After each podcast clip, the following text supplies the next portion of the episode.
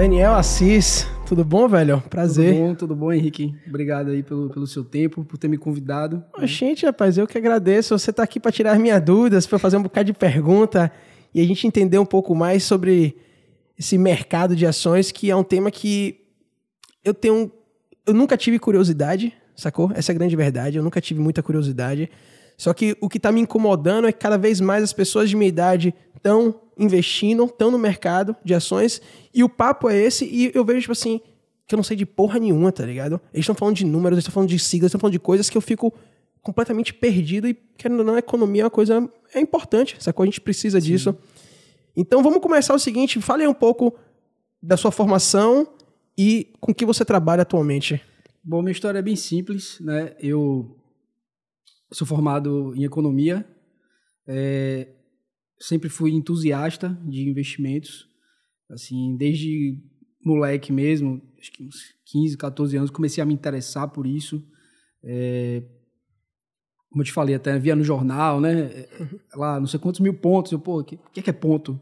E ficava curioso, fiquei com aquilo na minha cabeça, né? Uhum. Nunca imaginei, sinceramente, naquela época que eu ia ser economista e trabalhar com investimento, mas eu tinha essa curiosidade. O que, é que você queria ser naquela época? Rapaz, eu não tinha muita ideia, para ser bem sincero. É, eu pensei em oceanografia, é. É, sei lá, fisioterapia, direito, Sim. mas com 15 anos eu não tinha muita ideia, 14, 15 anos eu não tinha muita ideia. É, e aí comecei a tomar gosto por isso, por questão de dinheiro tal, me aprofundar mais nisso, e sempre tive essa curiosidade com relação ao mercado, de, mercado financeiro, né? É, bom, o tempo passou, até quando era mais, mais tinha uns 17 anos, eu ia nas feiras de investimento. Tinha uma feira ali no Hotel Fiesta. Tinha o que nas feiras? O que é que, o que, é que a feira de investimento traz? Como é uma feira de investimento? Cara, boa pergunta. Legal essa pergunta. Hoje é, tem a Expert, né? Que é, acho que é, existem várias outras, claro, Sim. né? É, a Expert é a feira da XP. Uhum que acho que é a maior do mundo, alguma coisa assim. XP veio nos últimos, sei lá, 5, 6 anos, o nome da XP explodiu, né? Explodiu. Eu, eu que não entendo porra nenhuma e nem tenho dinheiro aplicado, eu sei o que é XP, tá ligado? Já ouvi falar em XP. Sim, pois é, a empresa realmente, ela ficou reconhecida, né? Ela caiu uhum. assim no, no conhecimento do grande público. Uhum.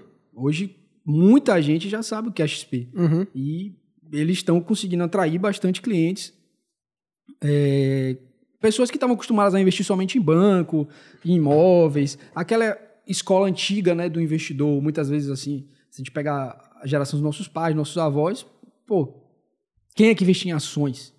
pensamento mais conservador, mais né? Mais conservador. Eu preciso daquela coisa física porque eu sei que o físico não vai desaparecer, tá ali. Tá ali, eu tô com uma escritura na gaveta e aí é meu, uhum. entendeu? É, mas o mercado financeiro ele veio sofisticar. Mas assim, voltando assim para a parte da, minha história, digamos assim, né? Como é que é uma feira de investimento? Isso. Naquela época eu ia para acho que era Money Week, Expo Week, alguma coisa assim. Expo Money, se eu não me engano. Sim. Eu tinha 16, 17 anos e aí eu ia com a farda do colégio. Ia com a farda do colégio depois da aula, eu ia para lá e chegava lá tava todo mundo de terno. Só eu que cheguei, chegava andando. Você foi sozinho? Ia sozinho. Minha cá, velho, 16 anos, quem é que vai numa feira de. Eu ia. Você ia. Eu ia na feira de investimento. Sim. E aí ficava assistindo lá as palestras de ações e tal. É, a média de idade, assim, o pessoal de 35 a. Acho que mais, a média de idade uhum. era uns 40 anos. Mas eu ia, ficava lá e às vezes as pessoas ficavam me olhando assim. Esse moleque de farda, de mochila, né? Aquela mochila Sim. de saco. é, e eu não tava nem aí. Eu Sim. tava ali porque eu queria, tinha vontade de aprender aquilo. Enfim, o tempo passou e entrei na faculdade de, de, economia, né? Me graduei lá na, na Federal, na UFBA. Uhum. É, não é uma faculdade muito focada em mercado financeiro, tá? Ela é mais teoria econômica, mas para mim foi uma grande escola, porque uma opinião minha assim, quando você vai numa faculdade muito técnica, você fica com uma visão mais limitada. Uhum. Quando você vai numa faculdade que te ensina a teoria, uhum. Várias teorias, porque a economia não é uma teoria só, várias teorias, você tem um, um, uma visão de mundo mais ampla e quando você precisa focar em alguma coisa, você conhece o resto, entendeu? Você tem as ferramentas, né? Você tem você o conhecimento. Tem as ferramentas, você saiu da caverna ali, né? Que, uhum. é, o que, é, que é o que a faculdade, a universidade pretende fazer. Né? Ela quer formar um cientista. Sim. As federais, na, assim, eu conheço mais a UFBA, é óbvio, uhum. mas eu vejo que as federais têm mais esse intuito. Eles não querem formar um técnico, eles querem formar um cientista. Uhum. Tá? Você é... acha que você acha essa, essa abordagem boa porque a gente precisa de pessoas que produzam, né? E os cientistas não produzem tanto normalmente, né? São mais teóricos, né? Eles ficam mais. eh, Cara, veja bem. Falei besteira? Não vou dizer isso de você. Oxente, rapaz, porra nenhuma, você falou besteira, Mas veja besteira. bem, o cientista, ele produz conhecimento científico. Sim, Tem muitas coisas nessa sala aqui que se não tivesse gente concordo. que saísse da faculdade para fazer Concordo. só fazer trabalhos operacionais, Uhum. porque lá são mentes pensantes que estão produzindo artigos científicos que vão, de alguma maneira, impactar positivamente na sociedade. Sim, sim. né? Não é isso, peraí, ó. Eu, eu, eu entendo a importância do cientista, sacou? Mas o cientista sozinho, ele, ele não produz. Ele traz conhecimento pra pessoa produzir, né? Então, se a, se a pessoa. Se a gente foca muito em produção de pensadores, Sim, entendi o que você quis dizer. entendeu? A gente, a gente fica, assim, um pouco de. Muito teórico. Sim, muito entendi. teórico e pouco entendi prático, agora. entendeu? Entendi- Sim, perfeito. É, faz sentido. Mas volte lá pra, pra UFBA. Você, você, você, tá, você falou que são, são vários sistemas econômicos. É, são várias teorias e assim, isso me ajudou muito, né? Assim que depois que eu saí da faculdade, eu já fiz, eu fiquei assim, poxa, você sai da faculdade, a primeira coisa que quer fazer é trabalhar, né? É, eu fiz, pô, eu preciso fazer alguma coisa, preciso trabalhar com alguma coisa. Aí eu sentei na minha cadeira assim, no meu quarto e fiz, cara, eu vou trabalhar com investimento. Né? A faculdade, na faculdade eu me confesso que eu me distanciei um pouco, porque como eu te falei, ela não, a faculdade não ensina tão focado em relação a isso, então eu tinha que estudar outras coisas. É, mas aí quando eu parei, pensei, o que é que eu vou trabalhar? O que é que eu vou, o que é que eu vou acordar todo dia de manhã para fazer? A primeira coisa que veio na minha cabeça é trabalhar com investimento. E aí, meu amigo, eu basicamente coloquei lá no Google empresas de investimento em Salvador Uhum. e fui ligando. Falei, ó, meu amigo, eu me formei agora, eu quero trabalhar, eu gosto de investimento, eu posso dar uma passada aí? Pode, passa aqui. Aí fui, fui em várias empresas em Salvador, fui apresentado à profissão de assessor de investimentos. É, O que é um assessor de investimentos? o que é um assessor de investimento? O assessor é como se fosse um, um conselheiro, que é uma pessoa que vai te ajudar com relação às suas finanças. Ele vai ajudar você a investir melhor. Não é um gerente de banco. Não, não é um gerente. Qual é a diferença? Tá- a gente, come- a gente, antes de começar a gravar, a gente está começando a explicar, Foi. mas eu falei, eu quero que você me explique isso. a gente gravando. Qual é a grande diferença entre um conselheiro e um Sim. gerente? Bom, o não vou falar muito do gerente de banco, porque eu não Sim. sou gerente de banco. né? Certo. Mas o assessor de investimento, quando você senta na cadeira lá do escritório, eu e meus sócios, o que a gente vai procurar saber de você é como é que você está agora, o que é você está fazendo agora, como é, como é que está sua família, se você é solteiro, se você é casado, se tem filho, se você não tem, como são suas fontes de renda, se você é funcionário público, se você é autônomo, é, e o que você quer fazer para frente, né? Então você conta a sua história um pouquinho e fala, pô, Daniel, daqui para frente eu tenho aqui o meu podcast, é, mas eu também sou funcionário público e a minha ideia é que a minha receita do podcast ultrapasse a minha receita da, é, é, do, do que eu, do que eu recebo pelo, Uhum. Pelo meu cargo público, porque não é uma coisa que eu tenho tanto prazer em fazer. Uhum. É, e eu preciso adequar. Eu tenho hoje aqui X mil e eu gostaria que é, você me orientasse como é que eu posso fazer e adequar minha carteira a essa realidade. Então é bem personalizado, né? Não é uma coisa é igual pra todo mundo, né? não é genérico, não. Cara, eu vou te falar. São quatro anos fazendo isso, quatro anos e pouquinho. E eu, todo cliente, eu tenho uma abordagem diferente. Todos. 100%. Tem que ter, né? Às vezes, assim, é o cara e a esposa, né? E, assim, pros dois é totalmente diferente. A forma como você lida, tudo, é bem personalizado. Tanto que a gente não tem, ou uma coisa até diferente do gerente, a gente não tem muitos clientes, a gente não atende muitas pessoas. A gente é mais focado em investimento, né? A XP hoje consegue oferecer, assim, mais serviços, como crédito e tal. É, mas a gente é bem focado mesmo, especializado em investimento. É, essa é uma das grandes diferenças do gerente de banco. Quando pô, o cliente senta na cadeira e ele conversa e a gente faz, faz o primeiro investimento, vai fazendo as reuniões trimestrais, né? Que normalmente são trimestrais, semestrais, depende do investidor, depende da necessidade daquele cliente. Uhum.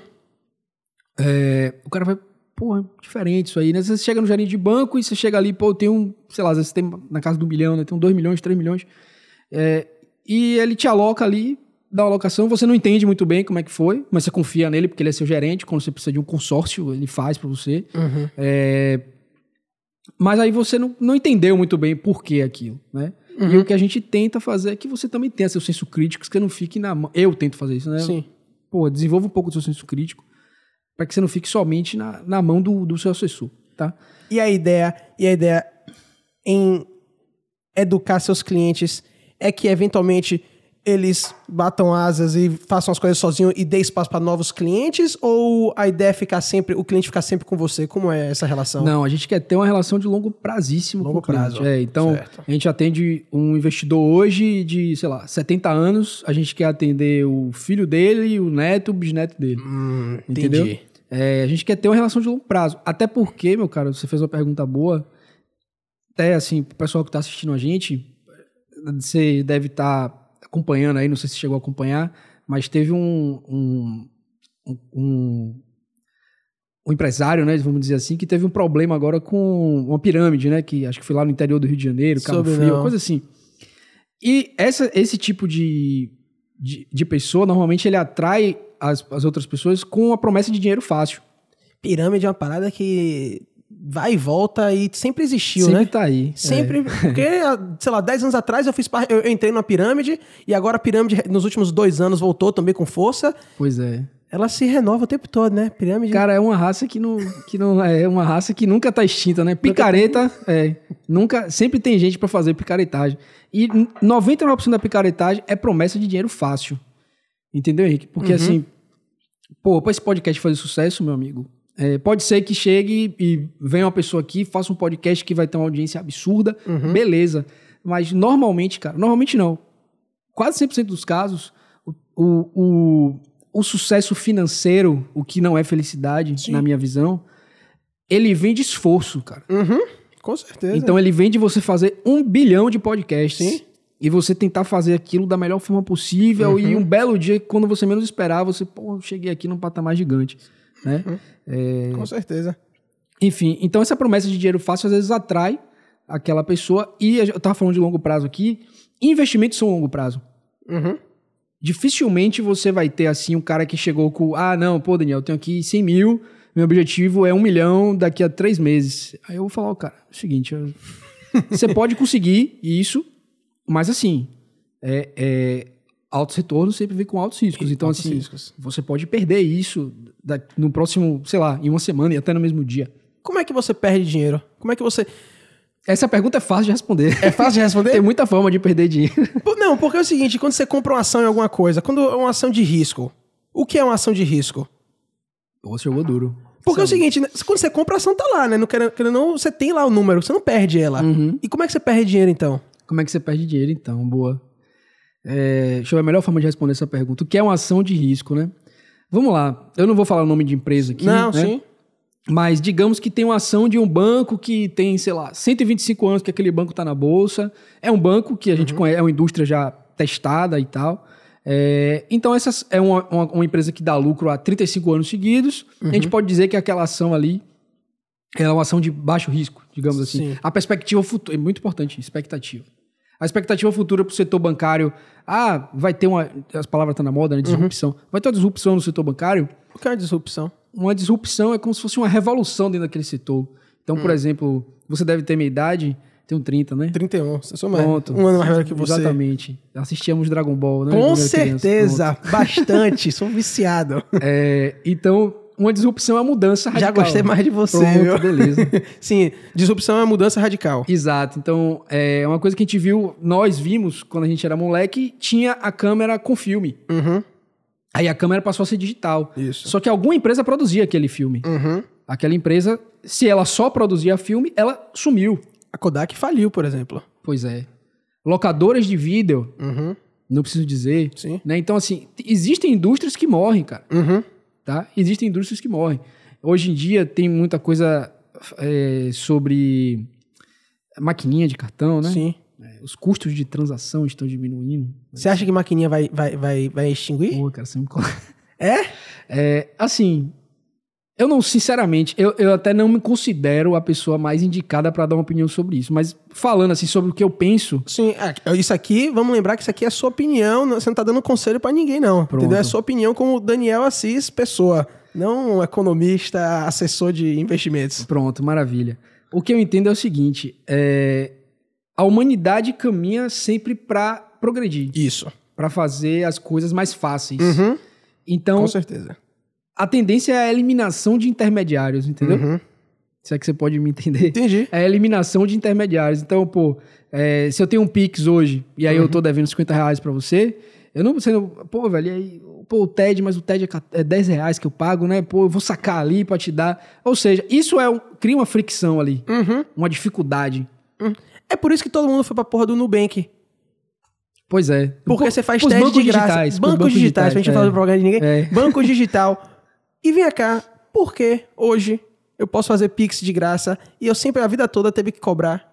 Por que isso aconteceu? Qual é o sentido disso, né? Porque é o seguinte, lá nos Estados Unidos, eu morei, eu morei quatro anos nos Estados Unidos, a gente tinha um chamado Vemo, Uhum. que é que é, que é que você passa dinheiro pra pessoa.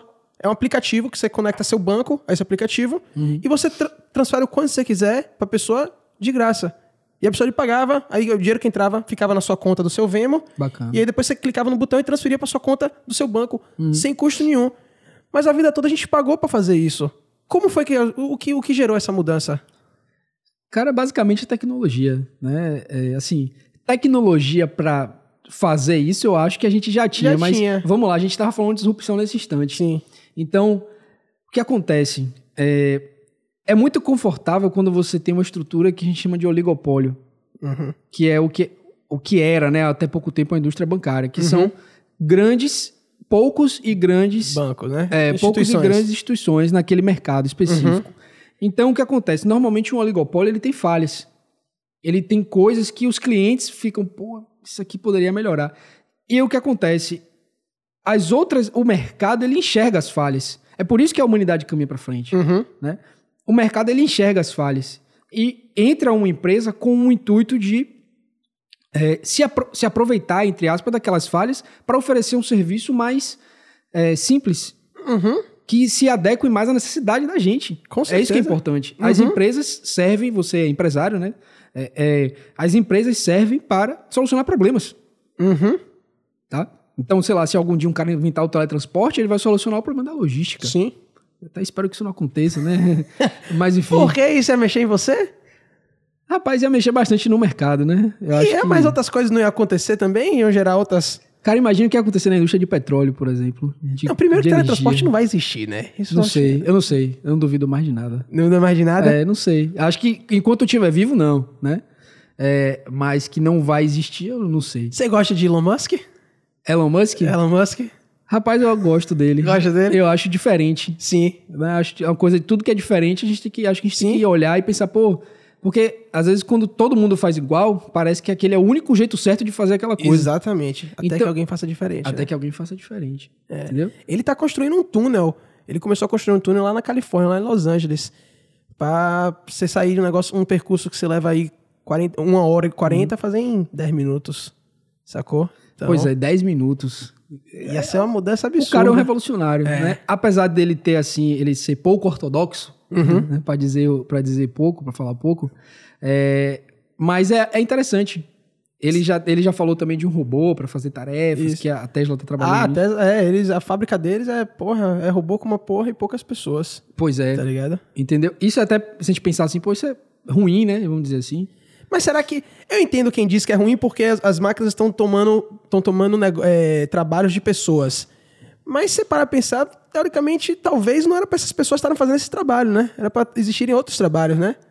Talvez, mas e aquelas pessoas que às vezes não tiveram assim um acesso a uma educação que permite que ela faça Sim. um trabalho mais é, específico, mais Sim. técnico, ela só vai conseguir trabalhar realmente com aquela parte mais física, aquela pessoa vai ficar descolocada no mercado. Né? Aí a gente já vai partir para um, uma discussão de que é, se a tecnologia vai é, tirar humanos do mercado, as indústrias mais tecnológicas têm que ter uma taxação maior para financiar, ter realmente um tributo que transfira dinheiro para essas pessoas, porque assim, a máquina é uma máquina, cara. Agora, uma pessoa, ela nasceu, ela tem direitos básicos. Sim. Você não pode falar, pô, cara, já que você não tem trabalho, então morre de fome, entendeu? Problema é seu. É, mas, mas aí. Essa é outra história. É essa outra história. Fica outro podcast. Pra outro podcast. mas mas é, é, é, é, é um- é um- é uma coisa interessante você pensar, sacou? Porque eu acho que é, é o que vai. É o futuro, né? Querendo ou não. É, é, dificilmente a gente vai frear isso, né? A indústria, a, a ideia é que fique quanto menos humanos, pô, é até complicado essa frase, mas Mas a, a gente É. entendeu o que você quis dizer. Mas até agências de banco, voltando para um pouco o que a gente tava falando, Boa. agências de banco estão um bocado fechando, né? um bocado fechado. Cada vez mais digital, tudo digital. tudo digital. Cada É. vez mais as pessoas estão com acesso. O pobre tem acesso à internet hoje em dia, Uhum. tá ligado? Tem lá o celular dele com o aplicativo. Tem tudo isso. Então, cada vez mais a gente está precisando menos dos bancos. Sim, sim. Isso é uma, isso é uma afirmação correta ou, faz, ou eu tô falando besteira? Cara, eu não falaria que a gente precisa menos dos bancos. Eu acho que a gente vai continuar sempre precisando dos bancos, tá? Até porque uma economia robusta, desenvolvida, ela demanda, ela precisa de um mercado de crédito é, forte. Uhum. Eu acredito nisso. E o mercado de crédito forte vem com bancos, Sim. certo? Que são os fornecedores do crédito, Sim. tá? Na economia aberta, capitalista, né? É, Então acho que a gente vai continuar precisando dos bancos. Agora que cada vez menos pessoas e menos agências e menos contato físico, Uhum. né? O que até voltando lá para o início do podcast que eu falei da minha história, é, para mim isso me faz falta. Me fez muita falta na pandemia. Quando eu falei para você lá que eu coloquei lá, pô, empresas de investimento em Salvador, e liguei, me apresentaram a profissão de assessor de investimentos. Uhum. O que eu não entendi muito bem a profissão. O que eu entendi foi, você vai ajudar as pessoas a investir e você vai trabalhar com pessoas. Uhum. E você, essas pessoas, você vai ajudar essas pessoas. Aí eu falei, pô, legal. Eu gosto de falar, eu gosto de, de, de pessoas, gosto de trabalhar com gente. Sou apaixonado por mercado financeiro, então aqui é meu lugar. É isso que eu quero fazer e enveredei por esse caminho, são quatro anos fazendo isso. É, O que é o mercado financeiro? o que é o mercado financeiro, né? O que foi essa coisa que você se apaixonou aí, que você gostou pra caralho? Que eu, na minha cabeça, eu... Por quê, né? Por quê, tá tanta coisa ligado? pra fazer. Tanta coisa. Mas graças a Deus a gente precisa de pessoas que gostam desse tipo de coisa pra... Não pode ver só de artista, que artista não produz coisas necessárias, entendeu? Não faz a economia Não, rodar. O artista produz coisa muito Que necessária. nada, cara. rapaz, que nada. Mas vamos voltar aqui. Mercado de arte é grande. Mercado de arte mercado é grande. de arte também é Não. mercado financeiro, tá? É mercado financeiro? É, assim, tam- não é também, né? Vamos dizer assim. Mercado não- de arte é mercado cultural. É, mas não se investe em... Não? Não sei. É, Olha eu falando besteira. mer- Fala aí. O, o mercado financeiro, assim, obra de arte também é uma, uma opção de investimento. Eu vou te falar, eu não sou especialista, eu não trabalho com isso. Sim. Né? Você fala, pô, Daniel, eu tenho aqui X milhões, eu gostaria de investir na obra. Eu não vou saber te orientar sobre isso, mas eu sei que muita gente investe em obra de arte, né? É, E, é, é- e é também algo essencial, por que não? Sim. Tá? Imagine a gente vivendo só trabalhando e voltando pra Ah, casa. com certeza. Entendeu? A Não- gente precisa dos prazeres da A gente vida. precisa dos prazeres da Com vida, certeza. cara. Então, você ir Não. num museu, você vê uma peça de teatro, pô, você sabe melhor do Se que eu. emocionar, você, não, se emocionar. Com certeza. Exatamente, entendeu? Você sair da dureza ali do, da atividade, né? Uhum, sim. É, mas, enfim. Volte lá pro mercado. O que é o mercado? O que é o mercado? Cara, eu vou assim explicar em poucas palavras Uhum. e de forma bem acessível. O mercado financeiro é um ambiente onde você vai conectar é, tomadores com investidores. Pessoas que querem dinheiro e pessoas que têm dinheiro para investir, Sim. tá? Ok. É, e aí, to- todo o. o- é, todas as nuances vão se, se- vão depender dessa relação. Sim. Então, se eu tenho dinheiro, eu tenho, quero emprestar para alguém, quero investir de alguma maneira, que aquilo me dê um retorno. E você quer captar aquele recurso para você fazer alguma coisa, mas você tem que pagar, mas você quer pagar o mínimo possível para mim e eu quero cobrar o máximo possível de você, digamos assim. Por exemplo, por que a Apple, por exemplo, precisaria estar no na- na- nas ações? Porque Google, eles não precisam de dinheiro, eles têm dinheiro infinito. Por que eles têm. Por que ele precisaria. Por que ele faria? Por Porque que ele iria para bolsa? né? Exatamente, por que ele iria pra bolsa? Primeiro que eu acho que a bolsa é um. É, a bolsa. Que a bolsa, assim, é, um- é uma coisa muito importante. Às vezes é um pouco assim, ah, é uma coisa capitalista, é uma. É uma, um ganho de capital sem trabalho e tal, Sim. esse tipo de ilusão. É, mas eu acho assim, cara, você, alguma vez você já deve ter se. Você falou de Elon Musk. Uhum. Quantos, principalmente jovens, falam, pensam assim, pô, queria. Rapaz, olha, olha esse cara, olha a empresa dele, que coisa fantástica. Uhum. Você pode. Não tem, nenhum, não tem nenhuma trava. Né? Tem uma trava tecnológica, claro, beleza. Mas assim, pô, você tem um CPF, você tem um acesso à internet, você abre uma conta e investe lá, compra hoje uma. A gente chama de BDR, né? Compra uma BDR da Tesla. O que é BDR? BDR de forma simples também, para não ser muito técnico, é como se fosse uma ação que é negociada no, lá no exterior, de uma empresa do exterior, uhum. mas negociada na Bolsa Brasileira. Ah, certo. Tá? É, BDR, na verdade, é uma sigla em inglês, mas eu, como eu te falei, eu não vou ser muito técnico. Sim. É, então, você quer ser sócio da, da Tesla, você pode comprar as ações da Tesla pela Bolsa Brasileira. Como você também pode abrir uma conta no exterior e comprar lá diretamente. Porque são duas bolsas diferentes? A bolsa são brasileira. São duas bolsas diferentes. É aquele negócio Nasdaq. Isso. O que é Nasdaq? O que é. O que é? Nasdaq é uma bolsa. É só uma. É um. É um círculo onde você. É um ambiente de negociação. Uhum. A Nasdaq, no caso, é a bolsa tecnológica, onde estão as empresas assim. É, do ramo de tecnologia. Sim. A própria XP, aproveitando aqui, né? Ah. A própria XP é listada na Nasdaq, tá? Ah. É, o código acho que é XP, inclusive, é XP. É, e onde estão as empresas mais assim, de tecnologia, as empresas certo. mais inovadoras. Pronto, a palavra era essa. Certo. E tem a NICE, né? É, New York Stock Exchange, é, que é a bolsa de Nova York. Certo. Onde vão estar as empresas que o pessoal chama da velha economia. A Ford, é, empresas industriais, empresas de automotivas, Sim. empresas mais antigas, vamos dizer assim. A palavra certa não seria essa. Essa, essa discriminação, essa coisa do, dos inovadores e os conservadores, isso foi proposital ou, ou foi apenas o acaso que a Ford. Cara, e... sinceramente, eu não sei te responder. Eu acho que a, a Nasdaq, quando ela nasceu, eu acho que ela já veio com esse propósito de atrair as empresas mais inovadoras. Entendi. E fez muito bem, né, inclusive. É, mas, sinceramente, eu não sei te dizer a história Sim. dessa bolsa. Mas, assim, existe a Bolsa Brasileira, né, que é a B3 uhum. hoje. B3? B3, é. Era a antiga Bovespa. Né, Alguém de... é dono disso? Sim. Existe um dono? Existem ações da B3 negociadas na B3. É um looping. Porra, que loucura isso aí, bicho. Então, peraí, mas, mas não tem dono, então?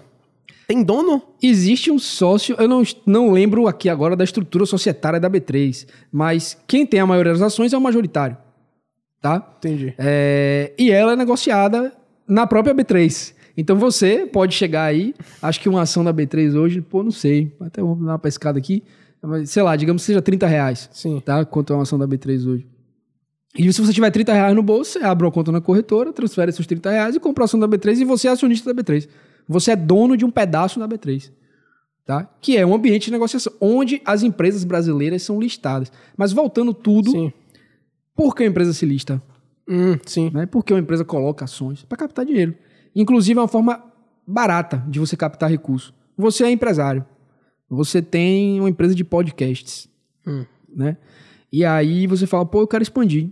Eu quero construir 98 estúdios. Eu quero melhorar meu equipamento. Eu quero expandir. Sim. vou captar recursos. Você pode fazer o quê? Você pode chegar no banco e falar que você quer dinheiro. Ele vai te cobrar um juro, digamos que seja 15% ao ano. Talvez uhum. até mais. É, mais de 15, é? é eu, não, eu, não, sei. Sim. Depende do, depende do tipo de crédito. Depende né? do tipo de crédito. Eu, usei uma taxa hipotética. Certo. É, mas você pode ir no banco e pegar dinheiro emprestado com ele, vai exigir uma garantia e tal. Você pode emitir uma dívida no mercado, como a gente chama, né? que é você colocar ali uma. uma enfim, você emitir ali um, uma debenture, você emitir uma dívida no mercado. Entendi. Né? Captar recursos dessa maneira no mercado financeiro, ou você pode vender um pedaço da sua empresa. Ninguém quer vender um pedaço da empresa, vende? Vende. É. Justamente porque é uma captação barata. Quando você, quando você emite uma dívida, você tem que pagar juros para quem, quem te emprestou o dinheiro. Sim. Né? Você vai emitir. Então, voltando aqui no mercado financeiro, você falando isso. É, se a Apple, ao invés de recorrer a um IPO, a listar suas ações numa bolsa ela fosse emitir uma dívida, ela colocasse ali uma debenture, um, um, um bond, como eles chamam, é, que é uma renda fixa dos Estados Unidos, é, ele ia ter que pagar uma remuneração para o investidor. Então eu falo assim, olha, Henrique, me empresta aí 150 milhões de dólares e eu vou te pagar uma taxa aqui de 4% ao ano. Então ele é uma dívida. Sim. Ele tem, você tem uma dívida contra uhum, ele. Sim. Quando é um, ações, você não tem dívida com ninguém. A empresa não tem dívida. A empresa fala assim: ó, estou vendendo um pedaço de mim, você compra se você quiser. Uhum. E aí é uma forma de captação mais barata, né? É, e também, eu, na minha visão, você tem um benefício de ser listado no mercado, porque a percepção de valor da sua empresa pode ser precificada de uma forma melhor. Credibilidade. Além da credibilidade, porque realmente quando você vai a mercado, você uhum. tem um escrutínio existe uma análise profunda Sim. dos seus números, etc. É, mas você tem uma. Como é que eu posso dizer isso? É, digamos que a sua empresa tem um, muito valor. Mas como ela não está listada, como ela está fechada, uhum. as pessoas não conseguem enxergar. Quando você vai a mercado, aquele negócio que valia, sei lá, é, 5 bi, uhum. quando você vai a mercado, as ações começaram a ser negociadas, as ações subiram, aquele negócio saiu de 5 para 200 bilhões. Como é que isso acontece? Como é que isso acontece? Como é que uma ação que vale X, depois de um tempo vale 10X? Como é, como Por é que quê, essa... né? Por, Por quê? Porque subiu, né? Como é, como é que as pessoas ganham dinheiro com ação? Pronto, boa pergunta. Excelente pergunta. Você tem algumas formas de ganhar dinheiro com ação. A primeira e mais básica é você comprar algo por 10 reais e vender por 25 no futuro. Certo. Tá? É... Então, para você ganhar, nesse caso, você precisa vender, você precisa se desfazer. Você precisa se desfazer se daquele desfazer pedaço daquele da empresa que você comprou. De, de empresa, certo. Como você também pode ganhar via dividendos. O que são dividendos? Hum. Você, você lembra que eu falei que você pode comprar uma ação da bolsa e você tem um pedaço da, da bolsa? Isso. Pronto. Se você tem um pedaço da bolsa e aquela empresa deu lucro, você tem direito ao lucro. Ah, entendi. Entendeu? Tem empresas que distribuem dividendos, tem empresas que não distribuem. Todas que estão na, na, bolsa de ação, na, na, na, bolsa, elas distribuem? Não. Não. Não. É, existe um, um, uma distribuição mínima que é de 25% do lucro. Mas tem empresas que dão prejuízo, por exemplo, então não vão distribuir. Sim. É, e se eu não me engano, esse 25% do lucro não é obrigatório. É uma coisa assim, como se fosse uma convenção. Uhum. Mas não é algo obrigatório. Entendi. É, e tem empresas que distribuem 100% do lucro. Né? Gente, caridade? Não chega a ser caridade, mas veja bem. Quando a empresa distribui 100% do lucro, é porque é o seguinte: normalmente são empresas pouco intensivas em capital e são empresas que a gente chama de empresas de valor. Tipo? Baguncei tudo, não foi? Um pouquinho. Vamos lá. Sou artista. o pensamento é um pouco diferente. São dois tipos de empresas. Empresas de crescimento, basicamente, né? Empresas de crescimento e empresas de valor. As empresas de valor são aquelas empresas que têm mais tempo no mercado, digamos assim, uhum. já conquistaram um mercado grande. Então, por exemplo, é, um Ambev, tá falando Sim. o primeiro nome de empresa que eu falei aqui, né? Ambev. É, Ambev. Qual é a chance da Ambev dobrar o mercado dela, ou vender o dobro de cerveja de um ano pro outro? É muito pequeno. Sim. Falta humanos na Terra para fazer isso, uhum. né? Sim. Falta mercado. Já você, quando você abre uma cervejaria e você vendeu aqui uma cerveja para mim, você vendeu uma. Se amanhã você vender para mim e para o seu vizinho aqui, você vendeu duas, 100% de lucro, 100% de, 100 de crescimento. Sim. Então, quando você está no início, é muito mais fácil você crescer. Entendi. Entendeu? Entendi. É, então, a Ambev, você que está começando e está competindo com a Ambev, você tem um parque fabril pequeno, então você tem que investir muito. Muito. Então, você não consegue pagar dividendo, porque dividendo é o quê? Dividendo é o lucro da empresa. Uhum. O lucro da empresa que, que a própria empresa decidiu não queimá-lo. Decidiu não usá-lo. Entendi. Tá? Como a Ambev ela não tem assim, ela já é muito grande, ela não, ela não faz muito sentido ela continuar investindo porque ela não tem muito para onde crescer. Uhum. É mais vantagem ela distribuir para o acionista dela aquele dividendo e aí você recebe. Tá? Entendi. Então, a, te, normalmente as empresas de valor pagam mais dividendos do que a de crescimento, porque a de crescimento ela tem uma taxa de reinvestimento maior do que a empresa de valor. Então, é uma forma também de ganhar dinheiro com ações, dividendos. E hoje no Brasil a, a reforma tributária ainda está discutindo isso, mas no Brasil os dividendos são isentos de imposto cê, de renda. Você tem, tem uma preferência? Como é que funciona isso quando você vai fazer para o seu cliente? Porque você falou que é uma coisa muito personalizada o que você faz. Como é que você toma essas, essas decisões em relação a, de crescimento ou ao de. Esqueci já o nome. Valor. De valor. tá vendo? Excelente pergunta, certo? É, normalmente as empresas de valor, elas estão associadas a clientes que têm um perfil mais conservador. Certo. Então, por exemplo, um cliente que está com 65 anos, que já acumulou, acumulou um capital ali de 10 milhões. Uhum. Então, assim, ele não tem mais a pretensão de multiplicar aquele capital por 100 vezes. Ele quer parar de trabalhar, manter aquilo ali, ter uma renda bacaninha para poder viver uma vida confortável sem precisar tocar no dinheiro dele. Exatamente. Exatamente. Ele quer organizar a vida. Ele, pô, como, porra, Daniel, eu trabalhei pra caramba 40 anos, abri uhum. minha empresa, tal, acumulei esse patrimônio e agora eu quero usufruir. Uhum. Eu quero viajar, eu quero ter um, trabalhar quatro, cinco vezes por semana, tal, ou um período menor. Enfim, eu quero organizar a minha vida financeira. Sim. Então, esse, esse, esse perfil de investidor, E, e também ele tem que ter um perfil para. Porque investimento não é só a bolsa de valores. É o que mais? Pô, a gente tem mercado de renda fixa, a gente até conversou. O que é mercado de renda fixa? É, Eu sou ignorante pra caralho nessa área, brother. Você tá dando uma aulinha aqui pra mim. Bom, o mercado de renda fixa, como o próprio nome diz, né? é- é, vai ser um mercado onde os bancos e as empresas, principalmente, né? Elas vão captar recursos para financiar a sua atividade, certo? Certo. Então eu sou aqui uma empresa de cosméticos e eu quero comprar meu concorrente. E aí eu vou e falo pro mercado, o mercado é o seguinte, tem aqui, ó, debenture da Daniel Cosméticos. Eu vou re- remunerar vocês aqui. Debenture é o nome de um tipo de renda fixa. Certo. Debentures são rendas fixas emitidas por empresas. Rendas fixas emitidas por empresas. Exatamente. Então eu vou chegar aqui e falar: olha, Henrique, eu vou comprar meu concorrente. Eu tô captando aqui 2 bilhões. Certo? E isso está a mercado. Quando está a mercado é você pode investir, seu amigo pode investir, sua esposa pode investir, qualquer pessoa, um CPF ou um CNPJ também, pode ali investir naquele papel, né? Como a gente chama, aquela debênture. E quem investir naquilo vai ter uma remuneração. É claro. Né? Não, é, não é doação, não é solidariedade. Sim. É o mercado financeiro, é capitalista. Uhum. E aí eu falo, pô, vou te pagar, meu querido. Inflação, vou complicar um pouquinho aqui. Inflação mais 6%. Você fala, pô, inflação mais 6%. Me diga um percentual. Não, é inflação mais 6%. Por quê? Por que inflação mais 6%? Né? A inflação é o, é o que é o pior inimigo do investidor. É o que corrói nosso dinheiro. Então, às vezes você entra numa empresa recebendo mil reais. E você tem, a- tá acostumado com um padrão de vida. Se você passar 10 anos naquela empresa recebendo os mesmos mil reais, no décimo ano você vai falar, rapaz, aquele mercado que eu fazia, que eu comia aquela geleia gostosa, Uhum. aqueles negócios, aquele requeijão, não tô conseguindo fazer mais. Eu tô Sim. comprando biscoito e, e um pouquinho de leite e acabou. É por isso que dizem que essa coisa do brasileiro de fazer mercado mensal, fazer tudo num dia só, é porque antigamente, na- com, a, com a inflação, que era, ficava aumentando pra caralho, então um dia você comprava uma coisa, no outro dia você não conseguia mais comprar essa coisa. É. Então você comprava tudo de uma vez só pra garantir que a inflação não ia levar aí e lhe impedir de comprar Então, coisas. eu acho, na minha, na minha opinião, é mais assim porque a gente recebe, a maioria das pessoas recebe mensalmente, né? Uhum. Então você recebeu mensalmente ali, chegou logo no início do mês, já fez ali o seu mercado, né? O mercado do mês, como a gente chama.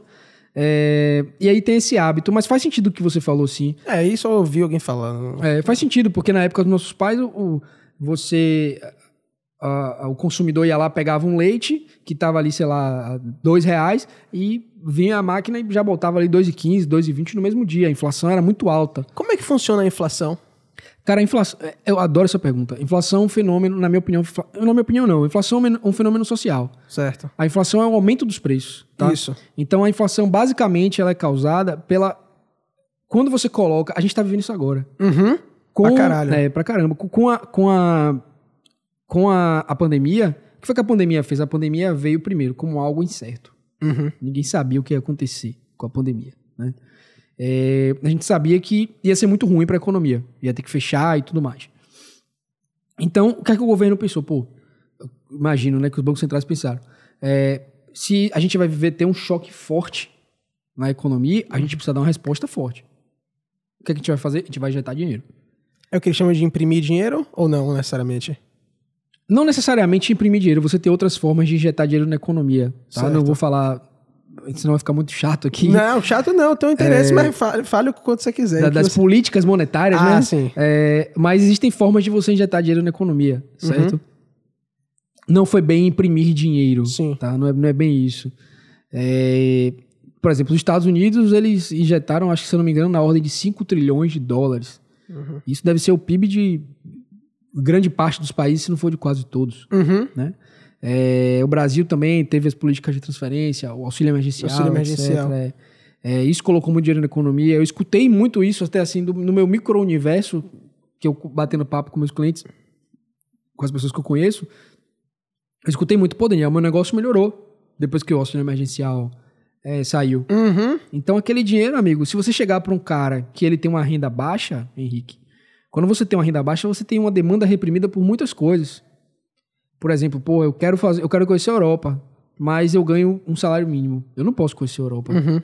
Entendeu? Pô, eu quero tomar vinho, mas eu ganho um salário mínimo, eu não posso tomar vinho. Se aquele cara ele sai de mil para 20 mil, ele vai começar a consumir aquelas coisas. Então, já o cara que tem uma renda de 250 mil, se você aumentar ali 10 mil na renda dele, muito provavelmente ele não vai consumir algo além Sim. Ele vai investir aquele dinheiro, que também não é um problema. Sim. Mas a pessoa que tem uma renda mais baixa, ele tem uma tendência a consumo maior. Uhum. Então, quando você dá um auxílio emergencial, aquele dinheiro volta rápido para a economia.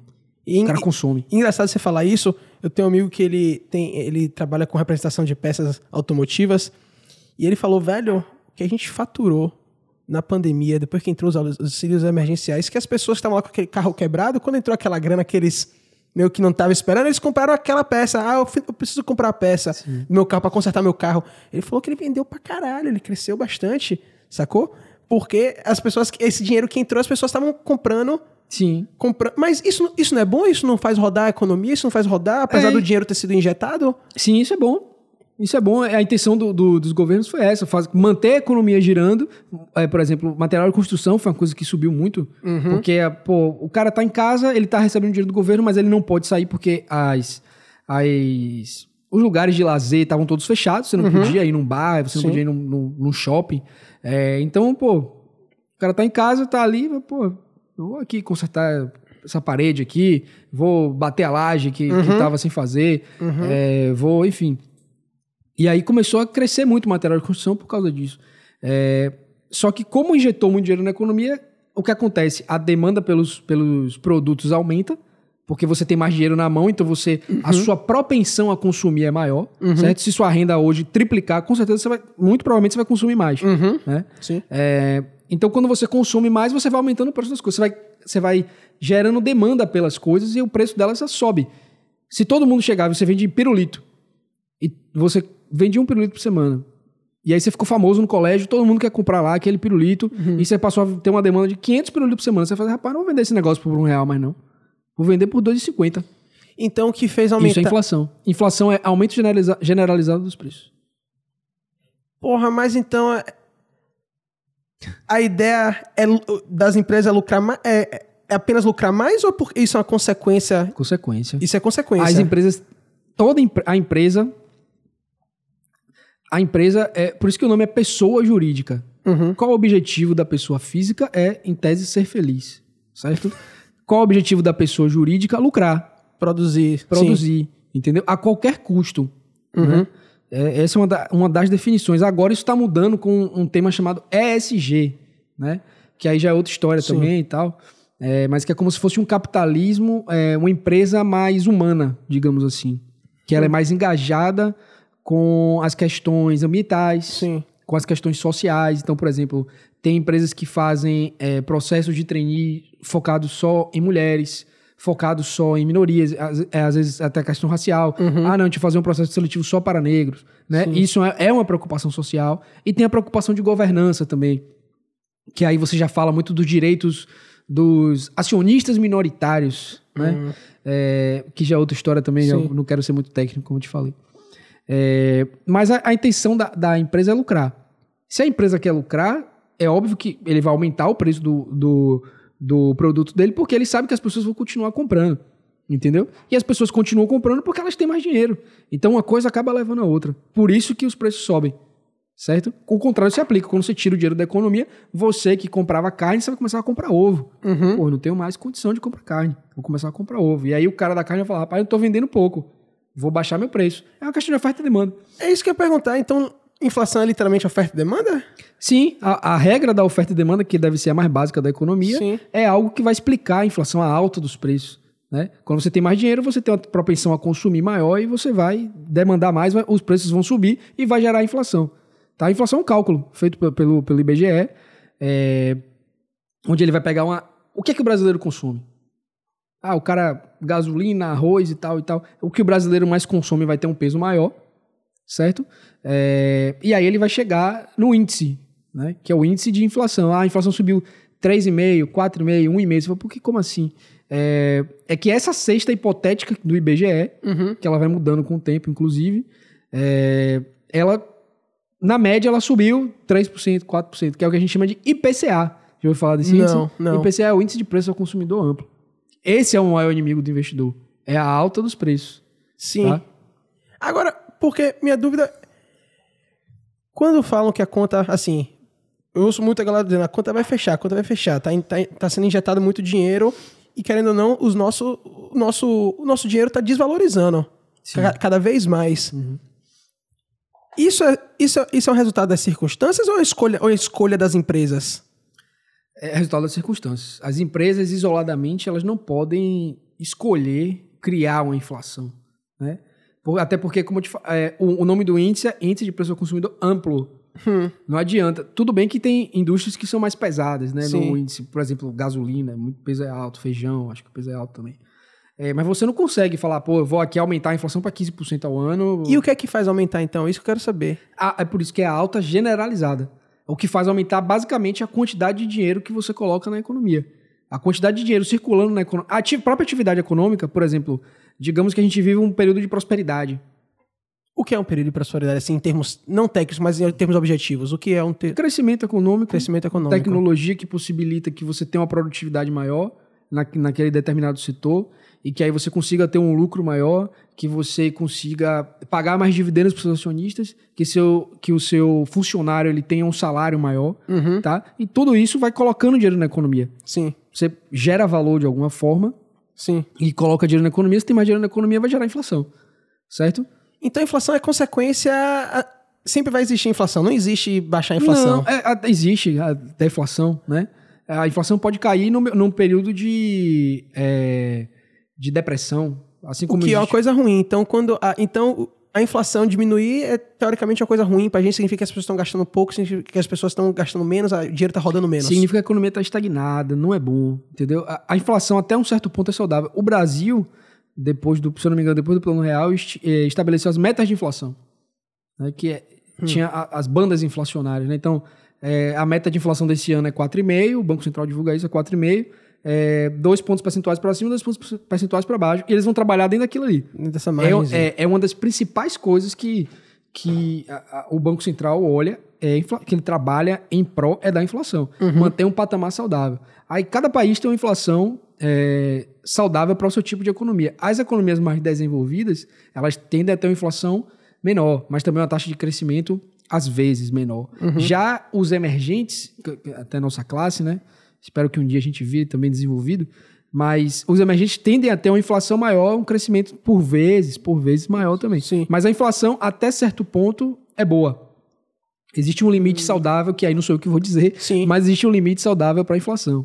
Tá? É, porque, na, pois é, na minha ignorância eu sempre vi a inflação como aquele bicho-papão. Mas não necessariamente é o bicho-papão. É, assim, não necessariamente, e assim, já puxando pro lado de investimento, uhum. que é uma coisa que, assim, preocupa o investidor, é claro. O cara Sim. fala, pô, minha carteira rendeu 20% esse ano. Aí você tem que pensar, tá, 20% é bom ou ruim? Uhum. Né? Aí, o que é que você vai olhar? O índice de inflação. Aí, principalmente, tem outros índices, mas você vai olhar a inflação. Uhum. Pô, Daniel, a inflação foi 75% no ano. Eu estou usando exemplos de aqui, tá? Foi 75% no ano. Pô, então você ficou muito abaixo da inflação. Na verdade, esse ganho aí foi um... Uhum. Você ganhou, tá, ganhou, mas é, você não teve ganho real. Você não teve ganho acima da inflação. É o que, é o que falam, assim, da poupança, que a galera fica, às vezes, é, botando dinheiro na poupança, só que a poupança não. A poupança rende a inflação? O valor da inflação? Não, né? Não. A poupança ela tem uma regra. É, abaixo. Vai ser um pouco complicado, mas vou falar. Abaixo, quando a Selic, que eu vou explicar também o que é. Quando Selic. a Selic está abaixo. Eu ouvi falar, não sei o que é. pronto. é. Quando a Selic está abaixo, se eu não me engano, de 8,5, a poupança vai render 70% do, da Selic. Porra! é, aí... E quando tá acima de 8,5, ela rende meio por cento flat, né? ela rende meio por cento sempre. Entendi. Hoje, a Selic está abaixo de 8,5, a Selic hoje é 5,25 ao ano. Uhum. A poupança, 70% disso. A poupança hoje tá... Pode pegar aí, paz. É, tem um colinho aqui, né? Pode ficar mais próximo A poupança está em 3,67% ao ano. Sim. Tá? E a Selic, 5,25. A, a poupança, assim, não é um investimento, assim, bom, vamos dizer assim. Uhum. Tá? Não sei se essa seria a forma mais certa de classificar. Sim. Mas é um tipo de investimento, mas assim, você pode fazer algo muito melhor de forma muito mais fácil. Não tem por que você estar investindo na poupança. É, muito, até, até tem uma liquidez, uma liquidez boa. O que é, que é liquidez? A liquidez é a facilidade de você tirar o dinheiro. Recurso, exatamente. É. Então, por exemplo, hoje em dia você tem empresas que você deixa sua, o dinheiro parado na conta, e você tem fintechs, que você deixa o dinheiro parado na conta, aquele dinheiro rende ali 100% dos. Desculpa. Uhum. Aquele dinheiro rende 100% do CDI. O que é e o a CDI? poupança, CDI é o Certificado de Depósito Interbancário, é uma sigla Certificado de Depósito Interbancário, que é basicamente a, é, a taxa média que um banco cobra para emprestar dinheiro para o outro. Mas eu não vou, não vou te explicar muito isso, não. O que você tem que entender, assim, a grosso modo, é que o CDI vai ser igual a Selic. A grosso Certo. modo, o CDI vai ser igual modo. a Selic.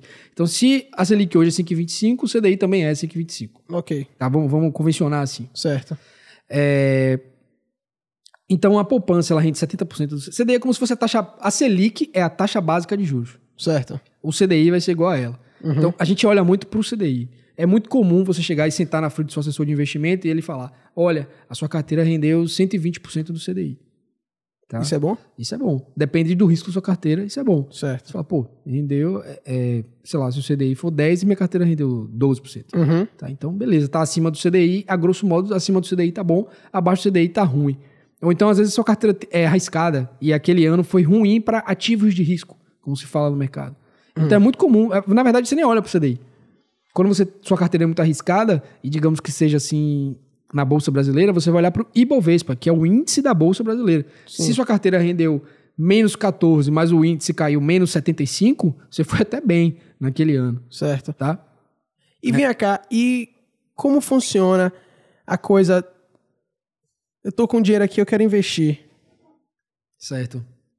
Como Qual- é que, o que é que eu faço, O né? que é que eu faço? Diante disso. Bom, primeira coisa, acho que você faz muito bem em procurar um assessor de investimento. Uhum. É, E aí aquela pessoa vai te orientar, como eu falei lá no início, né? Então, Sim. assim, pô, Henrique, você quer investir, beleza. Antes de eu falar do seu dinheiro, não vou falar desse dinheiro. Perguntar quem é você. Cara, o que, que você faz? Uhum. Tá? É, E, assim, esse recurso, pô, é, como é sua fonte de renda? Você é funcionário público, você é autônomo, Sim, sim. você herdou esse dinheiro, você não trabalha, você somente quer usar esse dinheiro para sua manutenção e tal. É, você é empreendedor, Uhum. sua estrutura familiar, pronto. Entendi você. Sei quem é você. Aí agora vamos falar do dinheiro. A prime... a- Normalmente faz duas reuniões. A primeira é só para entender quem é você e o que é que você quer fazer. Ah, não, Daniel, eu tenho aqui tanto e eu quero abrir uma empresa, eu quero fazer isso, quero fazer aquilo, beleza. Aí a gente vai para a segunda reunião onde a gente vai construir uma carteira para aquilo. Então, se você falar assim, dá um exemplo aqui, pô, Daniel, eu tenho, sei lá, um milhão. É, e aí eu quero que esse dinheiro, eu não tenho nenhuma pretensão para esse dinheiro, nenhum plano. Então, normalmente são pessoas. A, a ideia de você vai investir um dinheiro que você não tá precisando. Nem sempre, cara. Nem Quando sempre. você investe um dinheiro que você precisa, excelente pergunta também. Quando você investe um dinheiro que você precisa, você deve investir aquilo sem risco e com- normalmente com uma liquidez boa. Porra, isso soa bom pra caralho, né? Sem risco e com boa liquidez. É, não tem almoço grátis, né? Quando, Qual é- quando é, você tem qual é o um preço disso? sem risco e você tem boa liquidez, você deve imaginar que você não tem alguma coisa. Sim. Que é o quê? Uma rentabilidade, Uma baixa. rentabilidade. né? Não, não tem como. Sim. Sempre que te oferecerem, não, isso aqui rende 15% ao mês, é garantido e você resgata quando você quiser. Desconfie. Não existe almoço grátis. Sim. Então, quando você tem um. Digamos, você fala assim, pô, Daniel, é o seguinte, eu tenho uma esposa, a gente tá planejando daqui a dois anos ter um filho. Maravilha. E a gente quer, sei lá, juntar uma grana. Eu tenho aqui 150 mil que eu quero deixar aí pro enxoval é, desse filho que eu, vou, que, que eu quero ter daqui a dois anos. Pronto, então a gente pode fazer um investimento, né? É, acho que eu não usei o melhor exemplo, mas é, a gente pode fazer um investimento que você só vai resgatar em dois anos. Sim. E aí é óbvio que esse investimento que você só pode resgatar em dois anos, ele vai ter uma taxa de rentabilidade maior Uhum. do que aquele que você só pode resgatar, que você pode resgatar a hora que você quiser. Sim, que tem mais liquidez. E você, você investe, no caso, na- naquela coisa que eu te falei, na renda fixa. Uhum. Né? Por quê? Porque senão você coloca o projeto do filho em jogo. Sim. Entendeu? Sim. É, E aí você chega e fala assim, pô, não, vou investir aqui, mas vou investir em ações. Aí o mercado teve uma queda que ninguém vai dizer pra você, ninguém pode dizer isso. As pessoas podem até te falar. Eu posso chegar pra você e falar, não, o mercado daqui a dois anos vai estar no patamar de tantos por cento tal. É impossível, ninguém sabe o que vai acontecer no futuro, Sim. tá? Você já assistiu aquele, aquele o, o filme Lobo de Wall Street? Já, já assisti. Aquela cena com o Matthew McConaughey que ele tá no restaurante e ele fala, rapaz, ninguém sabe se a bolsa vai subir, vai descer, se vai pra direita, vai pra esquerda. É tudo especulação, é tudo que ele fala. É, é, Fugazi, Fugazi. Fugazi. Aquela cena é fantástica, velho. É muito bom aquele filme. É, Aquele filme é uma loucura, velho. É, uma É. loucura. Saber que aquilo ali aconteceu, tá ligado? E se duvidar, teve coisas piores. Sim, Como é que funciona essa coisa? Que eu sei que não é o caso deles, que é. mas que eu tenho muito interesse, que eu vejo crescendo pra caralho, é a galera do day trade, tá ligado? Uhum. O que é o day trade? Porque eu vejo. Quem, quem me apresentou você, quem falou de você foi o Ramon, e ele às vezes fica brincando com esse negócio. Ele fica no estresse da porra, ele fala, porra, caralho, estresse do caralho. Como é isso? Como funciona aquela, aquela papelada de ah, a ação tá subindo, tá descendo, aquela maluquice? O que, o que é aquilo? Até mandar um abraço aí, né, que foi que apresentou a gente, né, fazer essa menção honrosa aqui a ele. É, mas vamos lá, o que é, que é day trade, né? Day trade, como o próprio nome diz, são operações intradiárias. Uhum. Então, eu falei para você que uma das formas de ganhar dinheiro com ações é você comprar uma ação por 10 e vender por 15. Certo. Você pode fazer isso, digamos assim, em, sei lá, 5 anos, como você pode fazer isso no mesmo dia. É óbvio que sai de 10 para 15, tô falando de uma alta de 50%, dificilmente você vai ver isso em um dia só, Uhum. né? Mas você vai, pode pegar altas ali de 2, 3, até num dia muito bom, de um, um fato muito relevante, de 10%, às vezes até mais. As coisas. Como é que. Como é, como é essa relação com as notícias, as coisas que acontecem? Como é que elas refletem na bolsa? Maravilha. As notícias basicamente vão mexer nas expectativas, que é uma coisa que influencia no preço das ações. Por quê? Por que Você- a especulação ah, influencia? Você me perguntou isso até no, no- Você me fez essa pergunta antes e eu não te respondi. As ações sobem por dois motivos. No longo prazo, tá? O curto prazo é totalmente aleatório. Certo. No longo prazo, a maior correlação de um preço de ação vai ser com o lucro daquela empresa. A maior correlação daquela ação vai ser com o lucro de, daquela empresa. Uhum. Então, se o lucro dela crescer, a tendência é que o preço dela acompanhe, Certo. cresça no longo prazo. Então, quando Certo. você for investir, você tem que pensar, essa indústria irá existir daqui a X anos? Uhum. A gente falou da Kodak, né? Isso vai existir daqui a X. Essa indústria é lucrativa? Esse negócio faz sentido? Uhum. Faz, beleza. Dá lucro? Dá lucro. Pô, não dá lucro, mas vai dar lá na frente? Até, acho que, se não me engano, a própria Tesla, ela deu prejuízo, que é, o que é- a Amazon deu prejuízo também. Sim. Não preciso falar o que a Amazon é hoje, né? Uhum. Mas ela deu prejuízo em algum momento, depois ela deu lucros extraordinários. Certo. É, então, se esse negócio ele dá lucro hoje ou ele dá prejuízo, mas ele vai dar lucro lá na frente, que você tem que pensar. Se, se essa resposta é sim, já é um bom sinal, Uhum. tá? Outra coisa são a- é- as expectativas. Às vezes tem uma empresa que está no prejuízo, está mal, mas a expectativa para o setor é gigante. Então, por exemplo, é, eu tenho uma empresa aqui de é, cibersegurança, cybersecurity. né? Eu não gosto de falar o nome em inglês, mas cibersegurança, né? É, segurança cibernética. Cibernética. Pronto. Em bom Sim. português. É, é um ramo que, porra, a gente tá vendo ataque hack aí, não é mais Uhum. assim no meu celular. Sim. É um ataque hack é em empresas gigantes, multinacionais. Sim. Então, é um setor que deve crescer bastante, computação em nuvem e tal. Então, quando você fala assim, pô, eu tô investi a minha empresa está investindo nisso, ou então eu sou uma empresa desse segmento, às vezes eu dou prejuízo hoje, porque aquele meu mercado é subpenetrado. Uhum. Aquele mercado, assim, eu ainda não tenho tantos clientes, mas eu vou ter. Entendeu? Como o contrário se aplica. Uhum. Às vezes eu sou uma empresa ali que eu dou lucro hoje, mas lá na frente o cara não enxerga que eu vou nem existir. Eu sou a Kodak, Sim. mas tem ali uma indústria nascente de, de câmeras digitais. Sim. E aí o cara olha, pô, daqui a cinco anos esse negócio aqui vai puf, desaparecer. Porra, mas é difícil de prever isso, né? É difícil. Essa é a magia do mercado. Então, assim, Essa é a magia do mercado. você não tem como adivinhar. Você pode se proteger.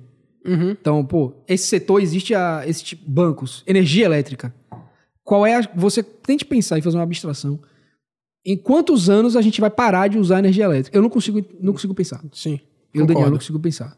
Concordo. É, então é um setor que deve existir, digamos, para sempre. Pra sempre. Talvez mude a matriz, Mude da a forma a forma de gerar, de gerar. entendeu? Sim. Mas a gente vai continuar usando. Sim.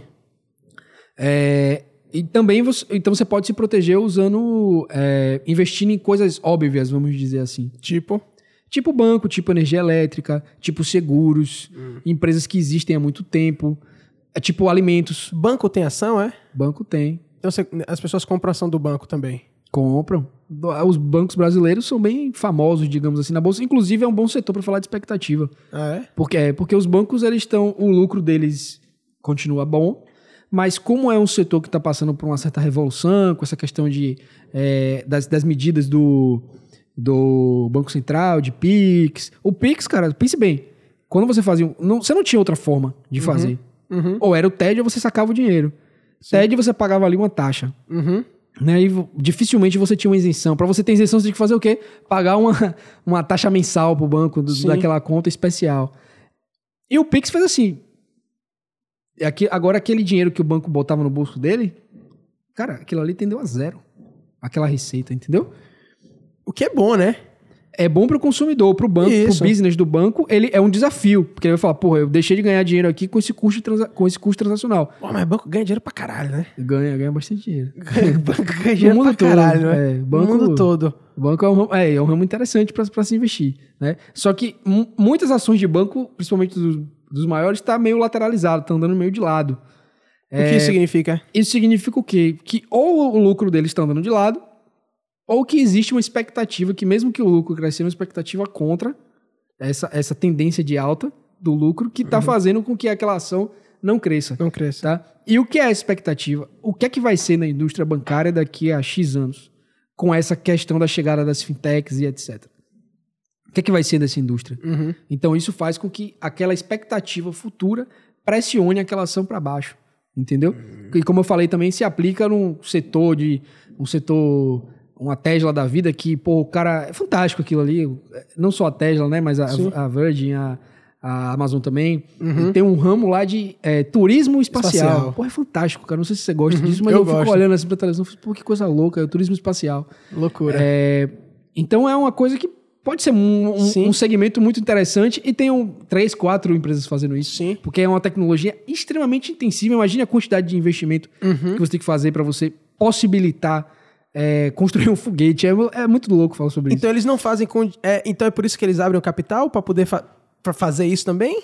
Pô, pergunta. Você tem boas perguntas. eu, sou, eu, sou, curioso, velho, mas não tenho de porra nenhuma. Também, também, também. É uma forma de você captar, captar recursos, recursos. É, para investir de alguma maneira. Né? Exatamente. E, e, eu vejo, como eu te falei, eu vejo também uma forma de você é, dar um preço melhor para sua empresa. Porque quando você é fechado, quando você não está no mercado. Hoje, sei lá, tem aqui a padaria do Zé. A gente vai comprar as ações da padaria do Zé, a gente vai ter que contratar alguém para fazer um valuation, mas isso é uma empresa que vai fazer um valuation daquela, uhum, daquela padaria. Sim. Quando você coloca ela no mercado, ela se torna. Tanto que é, é, é IPO. IPO significa é, oferta pública inicial. Uhum. Você vai colocar a empresa a público. Uhum. Se coloca a empresa a público, é como se cada pessoa tivesse um preço para ela. Sim. A sociedade gerou um preço para aquela empresa, certo? É. E aí você vai ter uma percepção de valor melhor da sua empresa. Então, se você acha que você vale mais do que, é, digamos assim, uma, uma, firma que faz um valuation seu diz, você fala, pô, vamos fazer um IPO. Porque ali você vai ganhar dinheiro também com as. Porque o dono da empresa, ele vai, digamos assim, eu sou o dono eu tenho 51%. E aí eu vou colocar 30% no mercado só. 51 não, eu tenho 100. Sim. Eu falo assim, poxa, eu quero colocar 30% do mercado, eh, da, da minha empresa no mercado. mercado. Beleza, eu vou captar ali um bi com aquela, com aquela oferta. Captei um bi, o que, é que eu vou fazer? Investir na empresa. Como é que ele define captar um bi? É, quando você faz um, um IPO, uma oferta inicial, Sim. É, você define um, um intervalo de preço. Então, por exemplo, é, não é tão bem explicado isso, tá? Mas você define um intervalo de preço. Digamos que a empresa vai ficar as ações, a gente vai colocar, sei lá, um milhão de ações, de quantidade de ações uhum. no mercado, com um preço entre 10 e 12 reais cada. Sim. Então, ali, se, se sair a 10, o resultado daquela oferta inicial, eu vou ter um determinado valuation para minha empresa. E aí, se, se ela começar a ser negociada a 10 e no, no primeiro dia de negociação ela subiu para 14, aquele valor de mercado da minha empresa já subiu 40% no mesmo Como dia. é que essa subida acontece? Por que sobe? Porque as pessoas compram ação. Basicamente. Basicamente. É. E cai porque as pessoas vendem. Mas o, o, a questão não é por que sobe. Porque sobe porque as pessoas compram, vendem, cai porque as pessoas vendem. Mas a questão é o que faz as pessoas comprarem ou venderem uma determinada ação. É Entendeu? É por isso, então, que quando é, Elon Musk ele foi no, no, no podcast Joe Rogan, ele fumou maconha, tá ligado? E no outro dia caiu 3% a, a, as ações da Tesla. É, aí já são coisas mais. É, teve aquele episódio também de Cristiano Ronaldo, né? Que ele. Acho que ele tirou uma coca. Tirou do, uma coca e botou água. Botou uma água. E as ações no outro dia da coca, elas caíram, depois elas. Acho que no mesmo dia já fecharam um pregão. Foi a mesma coisa que aconteceu com, com a Tesla. Caiu, mas subiu. Mas por que caiu? É isso. No, como eu te falei até, Henrique, o curto prazo ele é meio, é meio estúpido. Uhum. Ele não explica muito bem a história de uma empresa, tá? Certo. É, é óbvio que como se fosse aquilo arranhasse a imagem da empresa. Eu não, sei muito bem como explicar isso. Uhum. Mas é como se arranhasse a imagem da empresa. Mas, sinceramente, você acha que o lucro da, é, da Coca-Cola foi duramente afetado por aquela Não, medida? não. Ou você acha que o lucro da Tesla foi afetado porque Elon Musk apareceu ao vivo é, é, usando, é, é, fumando maconha? É, então, assim, você vê que são coisas que acontecem e no mesmo dia elas mesmo já se ajustam. Entendi. né? Pode ser, digamos assim, ah, sei lá, tem alguns investidores que são mais é, conservadores, Conservadores. mais ortodoxos, e aí, quando viram o CEO da empresa que eles têm ação, é, fumando maconha, eles, ah, não, vou vender isso daqui porque é, é, é, não, não vou participar disso, digamos assim, Sim. entendeu? Enfim. E aí, e aí ele define por quanto ele quer vender, e aí por isso que os o valor da, da ação cai. Não é bem ele, assim. É, Quero vender minha ação. um empresário E tem. aí? Um empresário tem. Um- ele fala assim, pô, eu acho que minha empresa vale, sei lá, um bilhão. Aí você vai ter que encontrar compradores para aquela oferta, né? Então, pô, tem um fundo de investimento que gosta de sua empresa e fala, pô, cara, é o seguinte, eu vou vou entrar aí nessa. Aí um bilhão a oferta, eu vou entrar com 500 milhões. Pô, esse cara tem peso grande. Fala, pô, o cara vai comprar 50% aí do, do que eu vou colocar a mercado. Uhum. Esse cara aí. É, mas assim, porra, sua empresa não vale um bilhão, meu querido.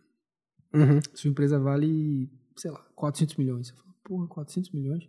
Muito menos, né?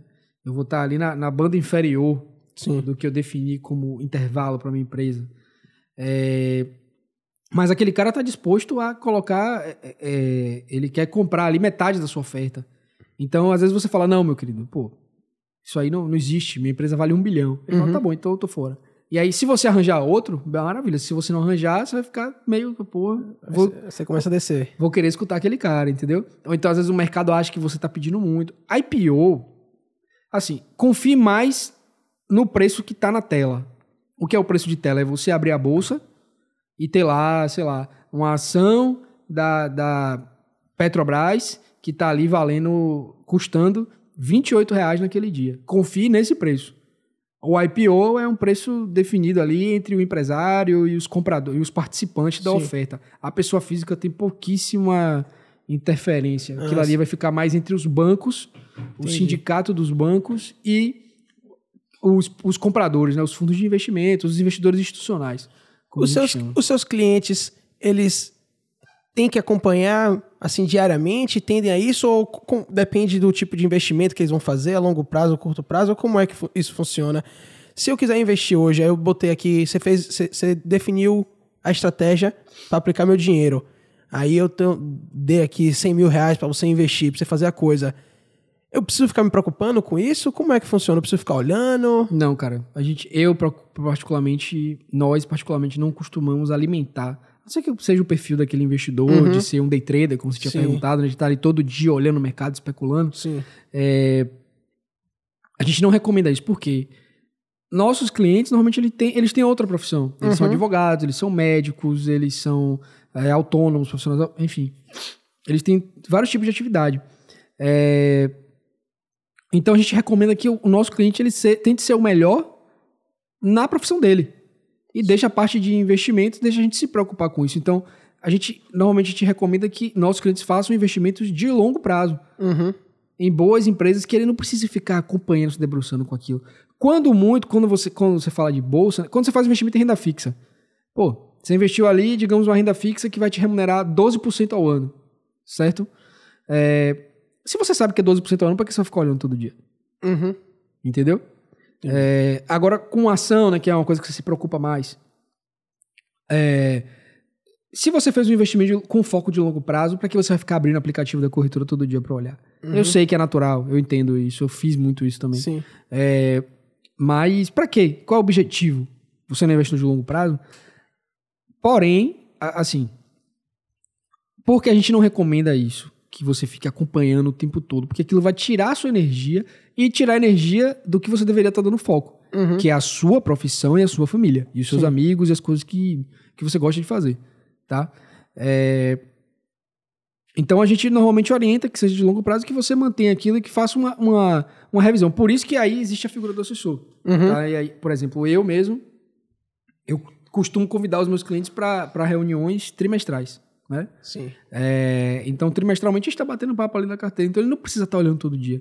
Trimestralmente já é um período curto. O que é que você fala numa reunião dessa? O que é que vocês conversam? Ele, você fala o quê?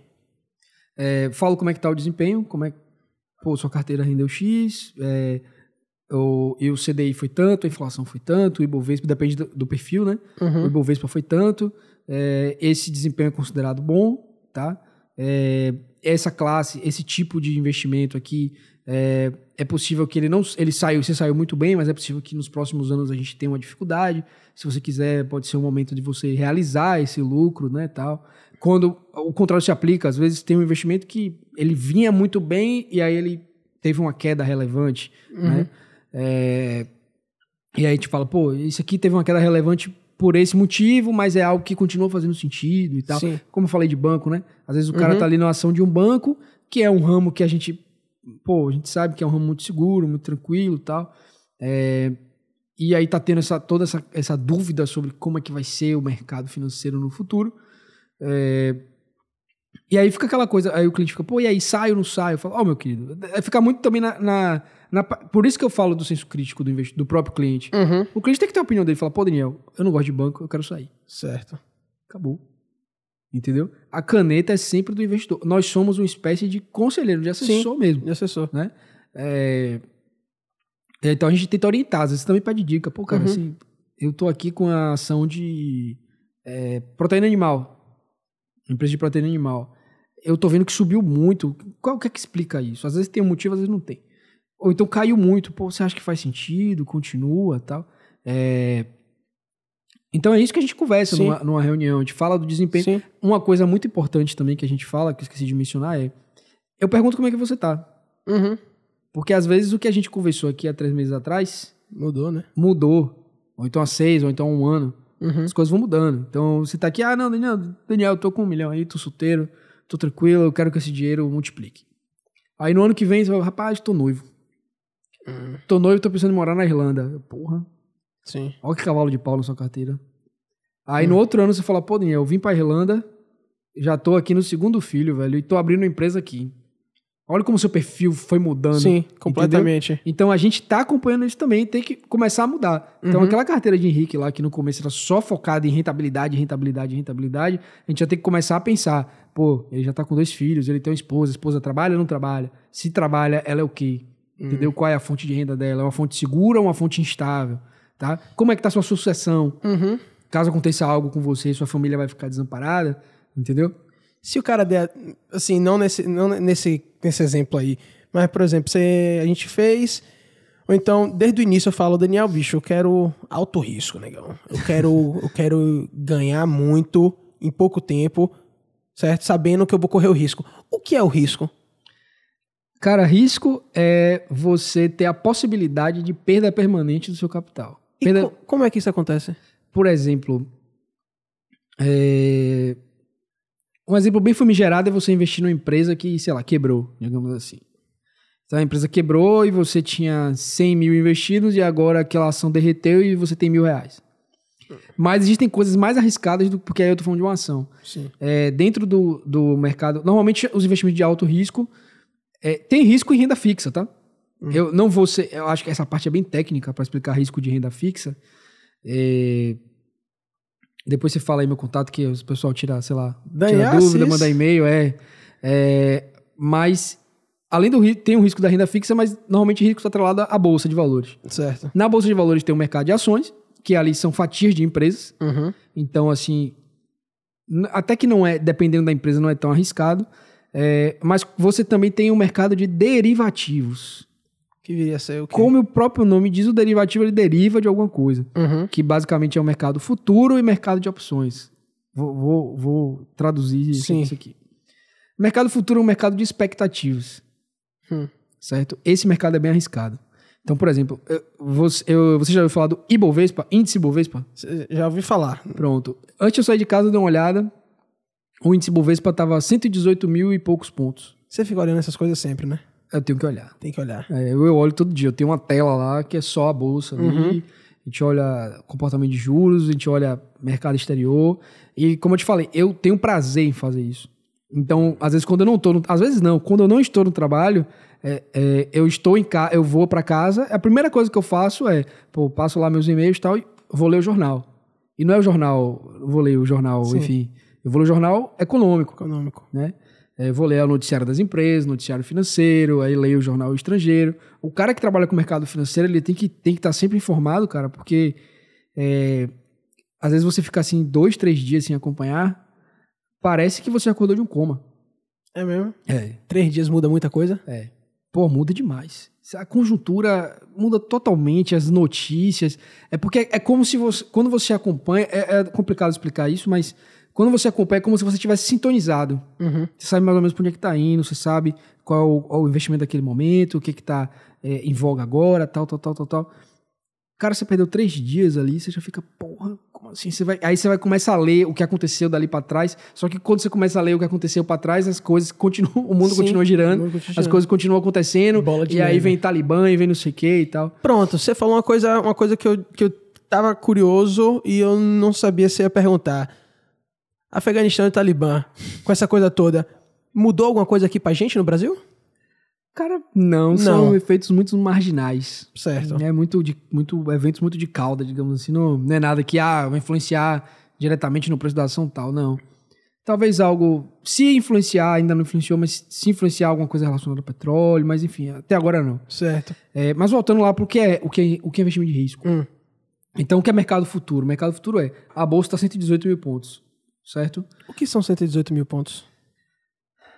O índice ele ele é composto por várias empresas. Certo. que, que seguem alguns critérios definidos por que construiu o índice, o Ibovespa. Então, Certo. digamos que seja, ah, a empresa tem que ter o valor de mercado de tanto, a quantidade de valor negociado daquela empresa tem que ser de tanto, etc, etc, etc.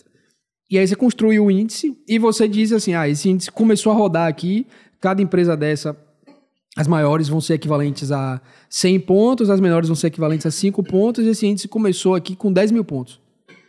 E aí, quando o preço daquelas empresas vai, o valor daquelas ações vai aumentando, a cotação, aqueles pontos vão aumentando, vão aumentando também. Ah, certo. Tá? Então, a- aquela é como se você, você mede o crescimento da, da, daquelas empresas Entendi.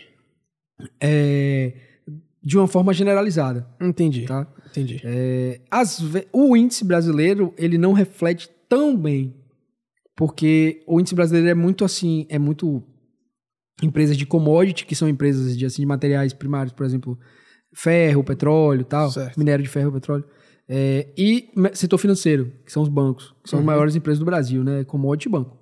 É, então, meio que traduz só isso. Às vezes o índice ele tá meio mal, mas tem algumas empresas ali de outros setores que estão bombando, tá? É, mas enfim, esse índice ele tem os pontos, então 118 mil pontos. Só que quando você vai olhar o mercado futuro, aí você tem os contratos futuros. O que é o contrato futuro? É assim, poxa, quanto você acha que vai estar o índice Bovespa em. A gente está em agosto, né? Quase setembro. Em, no final de. em outubro. Quanto é que você acha que vai estar o índice em outubro? Aí existe lá, quando você, você pode abrir isso na bolsa hoje e vai ter um número lá. 119 mil, 120 mil pontos. Via de regra, é acima do que está do que tá negociado no mercado. Mas é só uma expectativa, né? Especulação, né? É exatamente. É fugazi. É fugazi. Exatamente isso. É fugazi. Por isso que é arriscado. Por isso que é. O risco tá aí. Entendi. E como é um contrato, ele tem vencimento. Certo? Então, se você não se desfazer daquilo, é perda permanente. E você não precisa nem se desfazer, inclusive. E vai pra onde? Vai pro. Vai pro é porque, vamos lá, quando você tá no mercado futuro em si, você tá lá em 118 mil pontos e você acha que vai estar em 120. Digamos que o contrato agora tá em 119. Esse contrato ele muda todo segundo. Certo. Aí ele é negociado de 9 às 6, né? E de 9 às 6 ele vai ó, porrada. Todo segundo ele tá mudando aquele preço ali. Pá, pá, pá, pá, pá. É, você pode ficar comprado ou vendido. Comprado é quando você acredita que o índice vai subir e vendido é quando o índice vai cair, certo? E aí tem um índice que a gente chama de à vista, que é o Ibovespa cru, à vista. Certo. Esse Ibovespa, é, ele vai oscilando durante o dia também. E esse futuro ele vai acompanhando, é claro, que tem uma correlação imediata, né, de um com o outro. Sim. E normalmente ele fica um pouco acima. Então, sei lá, se acontecer alguma coisa aqui numa empresa, um evento, como uma. estourou uma barragem, uma coisa assim, Deus o livre, né? É, aquilo vai fazer o quê? Vai fazer com que uma empresa específica do índice caia muito, Uhum. que você sabe da empresa que eu tô falando, é, vai ser relevante no, no índice, ele vai cair, o, o índice futuro vai cair também. Se você, Henrique, que está comprado, e você, óbvio, que você nunca vai saber quando a barragem vai estourar, né? É, você vai começar a perder. Então, aquele 100 mil que você colocou, ele vai derreter assim, ó. De uma hora para outra. E para onde é que foi esse dinheiro? Para quem estava vendido. Ah, Entendeu? certo. Então o dinheiro não desaparece. Não, ele vai pro bolso do sai- vendido. Vai sai de um bolso de um vai pro é, outro. Ele vai pro bolso do vendido. Só que você perdeu. E aí é algo de alto risco. Quando o cliente vem, que foi a pergunta que originou essa conversa, quando o cliente vem e pergunta, ou quando o cliente vem e fala, poxa, cara, eu quero investir de forma arrojada, eu quero ganhar muito dinheiro, tal, tal, tal. A primeira pergunta que a gente faz é: você já investiu? Hum. Você sabe o que é? Né? Não, eu sei, Daniel, eu tenho experiência, pô, eu, tô, eu opero no mercado futuro há 12 anos, etc, etc. É, aí eu vou falar, não, pô, tranquilo, velho. Vamos começar aqui, pô, beleza, vou facilitar as contas pra você, vamos fazer assim e tal. Tá dentro do que você precisa de mim, Uhum. porque eu consigo te oferecer isso. Você tá dentro do que você espera? Tá dentro do que, você, tá dentro do que eu espero, Daniel. Então vamos embora. Agora vem chega o cara, pô, Daniel, eu recebi aqui, meu pai me deu aqui, sei lá, 200 mil, e aí eu queria multiplicar esse dinheiro em uma semana. Eu falo, vai precisar correr risco. Não, eu sei, eu tô disposto. Aí, tá, mas você já fez isso alguma vez? Não, nunca fiz não, eu quero que você me ensine. Falo, Já rolou disso? Ah, demais. É sério? Sempre tem. Uma pessoa que nunca fez nada e que quer ganhar rápido com muito risco e não tem noção. Sempre tem, cara. É, é, isso tem no mundo todo, gente que é, vai atrás de ganho fácil. Se fosse assim, faz um exercício, Henrique. Pega as- os maiores investidores do mundo. Eu, tenho, eu nunca fiz essa, essa estatística, mas Uhum. 90% deles deve ter cabelo branco. Sim. Isso diz muito. Sim. Isso diz muito. Nenhum deles é, é um cara que tá ali é, fazendo um, uma publicidade no Instagram com carro esportivo, Sim. né? São caras trabalhadores, velho. Uhum. São caras que investiram sua vida inteira, que aprenderam, estudaram sua vida inteira em investimentos. Entendeu? Mas tem aqueles. a- Tem aquela galera que ganha milhões em pouco tempo. Não tem o jovem. Não teve uma época que tava rolando esses jovens que estavam. Jovem investidor, porra, eu vi negócio do Fantástico mostrando os jovens investidores estavam ganhando muito dinheiro. E, porra, recentemente você com a, com a, com a criptomoeda, teve gente que ganhou dinheiro pra caralho em pouquíssimo tempo. Eu ia até aproveitar esse assunto para falar de criptomoeda. Sim, tem muitas pessoas que conseguem ter um enriquecimento rápido, né? É, muitas vezes por causa de sorte, ou então por acertar realmente uma oportunidade ali que o cara viu, acontece. É com a minoria das pessoas, é. Com a grande minoria. Grande É. minoria. Mas acontece. O próprio Bitcoin e outras criptos possibilitaram Sim. isso, né? É, Qual, é o seu, qual, qual é o seu pensamento em relação à criptomoeda? Que a gente começou a falar. Eu mas- sabia que essa pergunta vinha. Inclu- inclusive, eu até da- tava olhando aqui alguns algumas valorizações né, nos Sim. últimos 12 meses, que até falar pro pessoal aqui, não é o melhor período para você olhar o investimento, tá? Investimento é longo prazo. Longo Tem que olhar prazo. o que aconteceu nos últimos 10 anos daquele, daquele ativo ali. Só que 10 anos não tinha É isso. criptomoeda. Não, eu sei, mas assim, só dando Sim. um disclaimer sim, aqui, sim. é, que não é muito legal você olhar 12 meses. É um período bom, mas não é o melhor. Né? É você análise olhar... superficial, né? Não chega superficial assim, ah, mês passado o Bitcoin caiu 8%, então parou de fazer sentido, né? Sim. Não, não é bem assim. Eu usei Uhum. o Bitcoin começou como exemplo aqui, mas não é bem assim. É, é, a ideia é que você olhe sempre períodos longos, Uhum. que aí você vai ver, pô, no, no longo prazo tal estratégia funcionou melhor, é, então é isso aqui que provavelmente funcione nos próximos anos também. Sim. Mas bom, o Bitcoin, cara, nos últimos 12 meses rendeu 200 297%. Isso é por cento pra caralho, né? É por cento pra caramba. Então, assim, é, isso nos últimos 12 meses. Aquele cara que tinha Bitcoin há não sei quantos anos atrás, pô, ele teve uma valorização muito grande. Teve gente que ficou multimilionário. Deve ter gente que. che- Deve ter gente, não. Teve gente que ficou bilionário com Bitcoin. Que eram pessoas que investiu ali no, no, no início. Uhum. né? É, Mas essas pessoas correram um risco grande. Tá? Você quer que eu entre no tema de cripto agora? Eu queria, eu queria entender, porque é o seguinte, na minha cabeça, a criptomoeda faz sentido ela ser o futuro, certo? Mas eu acho que da forma que tá acontecendo, eu acho que não... não...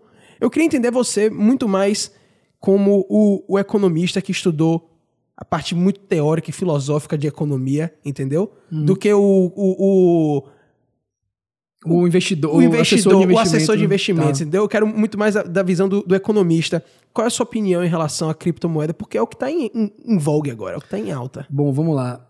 Eu acho que a criptomoeda, que os criptoativos, eu não vou falar de criptomoeda. Os criptoativos é um caminho sem volta.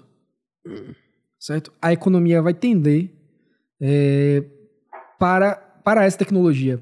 Mas para mim, o que vai imperar são as criptos soberanas. O que é uma cripto soberana? É uma criptomoeda emitida pelo próprio governo. Então, por exemplo, o, o real que a gente hoje tem na carteira, que hoje em dia a gente tem cada vez menos. Uhum. Você andava com dinheiro na carteira, tenho certeza. Tem muito tempo que eu não ando. Hoje em dia a gente já anda com pouco. Uhum. Hoje em dia, quem tem lá os watts, né? Já paga Sim. ali, ou então paga no, bota na wallet do celular. Ainda mais depois que o, o- o estacionamento, a, a Zona Azul, ficou, Zona Azul. ficou digital. Pois é. Antigamente você tinha que ter dinheiro porque Tinha tinha que que, me preocupar com, com, com pagar o estacionamento. então, às vezes você quer até ter uma pessoa ali vendendo algo no sinal, você fala, pô, vou ajudar essa família, vou ajudar Isso. essa pessoa. E você não tem uma grana. Sim. Né? Até recomendo aí quem tá assistindo a gente, pô, deixa uma grana no- na carteira pra Comprar É, amendoim ali dinheiro serve pra senhora. isso também, Sim. cara. De- eu trabalho com investimento, às vezes tipo, tem que entender assim, o porquê a gente acumula dinheiro, né? É óbvio que para realizar sonhos, é, para ter uma liberdade, né? Você ter, você ter dinheiro, você tem liberdade. Você, você não precisa mais ficar vendendo seu tempo em troca de dinheiro, Hum. porque você já tem dinheiro. Então você pode usar seu tempo para outra coisa que você que te dê uma, uma felicidade maior do que você trabalhar. Não que trabalhar seja ruim, pelo Sim. contrário, eu amo trabalhar. Sim. É, e eu acredito que muitas pessoas também. E dinheiro serve para ajudar as pessoas. Você acha. Você tem esse. esse, esse Porque você tocou. Você falou de uma forma que. Você vive esse dilema em relação ao dinheiro? Essa coisa do. Preciso trabalhar, mas também a vida não é só trabalho? Cara, é, Não sei se dilema foi a melhor palavra, mas. não, é, é, em economia chama isso de trade-off. É, mas saindo de, de economia, falando como o ser humano, né? Isso. É, eu acho que tudo é, o melhor caminho é sempre do meio, né? Claro que existe um dilema. Quando você trabalha muito, beleza, sua, você vê sua carreira começa a, a melhorar, melhorar, melhorar, melhorar. Mas você não. é, você às vezes, pô, você termina um relacionamento com uma pessoa bacana que você pensava em casar, ou então tem um amigo seu que você acabou perdendo contato, você fala menos com seus pais e tal. E quando você dá muita atenção, você tá sempre com seus amigos, tá sempre com sua namorada, você tá sempre com, com seus pais, você não cresce profissionalmente, Sim. né? E a gente precisa trabalhar. Sim. tá? Até o cara que é herdeiro, ele normalmente ele quer trabalhar. Não é só dinheiro, Uhum. né? Não é, não é só pelo dinheiro. Eu, eu particularmente vejo dessa forma. Não é só disso. Você quer construir alguma coisa, você quer deixar algo positivo aqui nesse mundo, Sim. certo? É, mas eu vivo um pouco disso, sim, claro. É, Minha, minha profissão é, demanda bastante trabalho, bastante responsabilidade. É, como eu te falei, a gente tem que estar sempre lendo. Uhum. Então, assim, eu ando sempre com, com é, notebook, celular, tablet, tá sempre lá, livros, por que não? Tá sempre acompanhando, lendo, Sim. lendo, lendo bastante. É, mas, assim, eu tenho a consciência seguinte, como eu te falei, eu tenho 30 anos é, e a minha visão, a hora de trabalhar é essa. Uhum. A hora de dar energia máxima é essa, para que eu possa chegar daqui a alguns anos e é, poder continuar fazendo a mesma coisa que eu faço, mas não só pelo dinheiro, entendeu? Não porque Nunca você tem vai- que fazer, mas É, sim porque é você quer porque tenho que fazer. É, Como eu te falei, cara, eu amo atender meus clientes. Eu senti uma falta enorme disso, de estar aqui, co- de estar fazendo reunião, de estar aqui o cliente falar, pô, cara, eu tô com um problema, e você tá ali martelando, não, vamos resolver isso daí e tal, vamos, pô, mas esse investimento, Daniel, não é assim, eu preciso disso, disso e disso. Outra coisa que a gente consegue fazer bem, misturando todos os temas aqui possíveis, mas é, com relação à diferença para um gerente de banco, Sim. né? É, você consegue customizar. Então, se o Uhum. cara fala, pô, Daniel, eu quero uma camisa vinho tamanho M com a estampa do Mickey dando cambalhota. Sim. Eu vou procurar o máximo possível aquilo ali, cara. Uhum. Então já aconteceu comigo, assim, de ter uma, uma reunião extenuante, falar, cara, eu preciso disso, disso, disso. E aí você vai, vai pra lá, vai pra cá, conversa com colegas, estuda, manda e-mail pro pessoal da XP, tal, tal, tal, e você apresenta pro cara. E aí ele fala, porra, ninguém nunca fez isso por mim, velho. É Nunca gratificante consegui. pra você isso? É o, é, o, é o estado da arte. Sim. Quando você consegue. é, na maioria das vezes a gente consegue fazer de forma relativamente simples, porque a indústria de investimentos se sofisticou. Hum. É, mas quando é difícil pra caramba e você vai, bate cabeça e troca e-mail final de semana, e liga pra um, liga pra outro, conversa com um amigo e tal e tal e tal, e vai, vai, vai, e você chega ali no final e o seu cliente fala assim: porra, era isso que eu queria, velho. Uhum. E ele não achou isso na- em outra instituição, Uhum. ele, achou, ele achou com você, que é assessor de investimento dele. Sim. Entendeu? E ele normalmente fala, pô, velho, seu, seu trabalho foi importante aqui. Sim. Aí nessa hora aí, velho, aquele investidor, ele pode ter uma carteira de 50 milhões, como ele pode ter uma carteira de, sei lá, 300 mil, né? Porra, aquele momento ali você fala, porra, eu, eu ajudei essa pessoa também. O meu, o meu trabalho deu esse fruto, entendeu? Uhum. É muito bom quando o cliente liga também e fala, é, pô, Daniel, eu consegui, cara, tô com um terreno pô, consegui comprar um terreno, consegui comprar meu apartamento, né? É, pô, esse investimento que a gente fez tá legal, foi, foi exatamente o que eu tava esperando, etc. É, tudo isso é gratificante. Dá uma humanizada no processo, né? Porque o que vocês estão trabalhando é com números e dinheiro, sabe? Que soa um negócio muito ah, porco capitalista, É, sacou? mas no final das contas traz uma, um, existe o, o payoff de outra forma, né? Que é a pessoa, porra, negão, finalmente consegui comprar isso. Ou então, caralho, por causa desse dinheiro eu vou abrir uma empresa que eu sempre sonhei por causa desse lucro. E são coisas que o dinheiro, o dinheiro é bom, velho. O dinheiro Sim, traz essa, essa, essa possibilidade. Agora você estava falando assim, pô, você sente falta dessa conversa aqui. Eu imagino que você esteja se referindo à pandemia porque tá todo mundo Sim. em casa. Mas no seu negócio em si a pandemia afetou muito, já que você trabalha de casa e você precisa só de um computador. É, e isso é até uma. Eu me considero privilegiado, Sim. porque eu não preciso estar fisicamente no meu trabalho. Uhum. É, apesar de gostar de estar, a gente realmente não precisa. É muito. Você, na primeira reunião, é óbvio que é bom você fazer fisicamente, mas se for por vídeo também não Sim. Dá pra fechar negócio, entendeu? Hoje em dia, né, que você, com, com o vídeo, a facilidade. Porque a gente gosta de ver a pessoa que ainda mais a pessoa que você vai dar, seu, dar dinheiro pra investir. Você quer pelo menos ver sua cara, velho. Quer pelo menos ver sua, sua, dúvida. sua, sua feição, você É, me dizer claro. o que eu devo fazer, tá ligado? Porque Claro. o telefone engana muito. Mas, enfim. Você me lembrou de uma coisa aqui que uma vez eu- fui fazer uma reunião, né? Já era um investidor que eu conhecia já. Sim. Aí ele fez assim: Não, Daniel, vem aqui na minha empresa, eu quero que você conheça o pessoal. Eu falei assim: pô, vamos conversar aqui, né? Tal, o telefone mesmo tal. Aí ele fez: Não, cara, eu quero que você venha aqui na minha empresa tal. Hoje até me especializei, né? Oficialmente eu- eu sou especializado em área de pessoa jurídica, hoje atendimento de pessoa jurídica. É, e aí ele fez: Poxa, é, vem aqui na minha empresa pra gente bater um papo.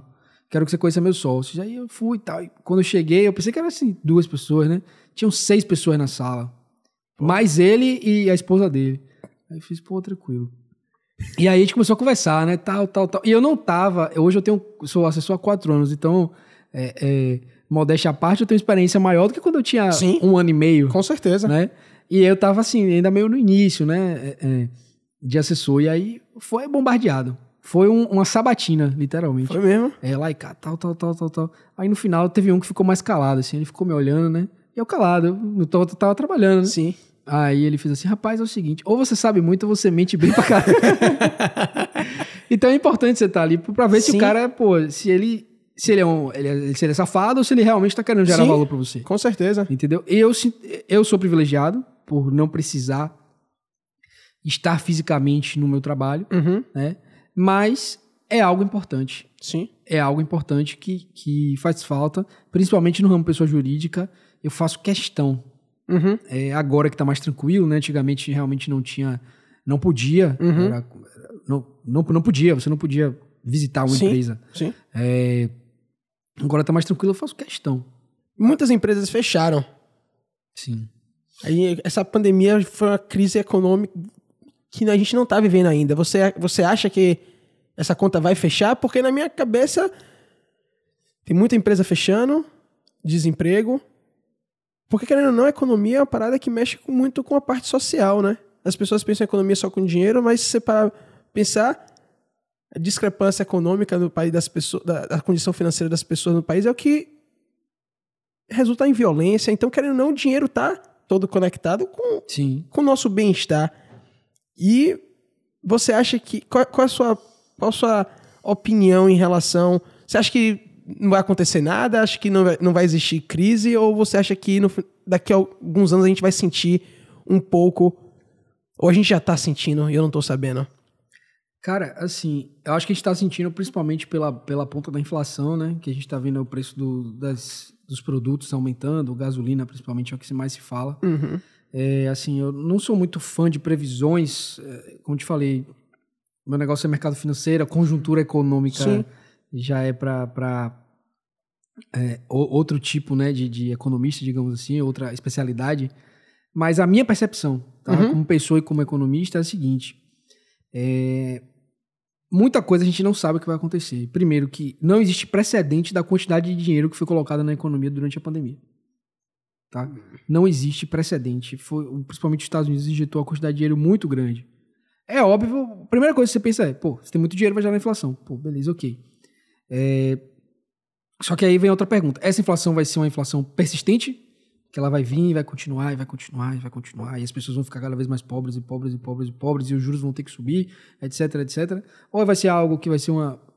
Sim. Assim como foi uma porrada, a economia, a pandemia veio uma porrada forte, as, os bancos centrais vieram com a porrada forte de outro lado, colocando dinheiro na economia. Aquilo ali é um vetor de soma zero. Dois vetores de soma zero. Sim. Entendeu? Então a gente não sabe o que vai muito bem acontecer. A minha impressão é a seguinte: a economia ficou um pouco anabolizada Hum. com esses com esses, esses incentivos. Hum. E a partir do momento que você tirar esse anabolizante, que você interromper os estímulos da economia, não tem outra coisa. É muito óbvio. Uhum. né? A, a gente deve seguir um período de, de é, ter uma pequena depressão, digamos assim, e depois a gente deve tomar os rumos é, normais. Certo. É isso que eu, que eu acho, que a gente vai ter, depois a inflação vai voltar a cair, que a gente vai ter até assim. Eu tenho um pensamento assim sobre o setor de varejo.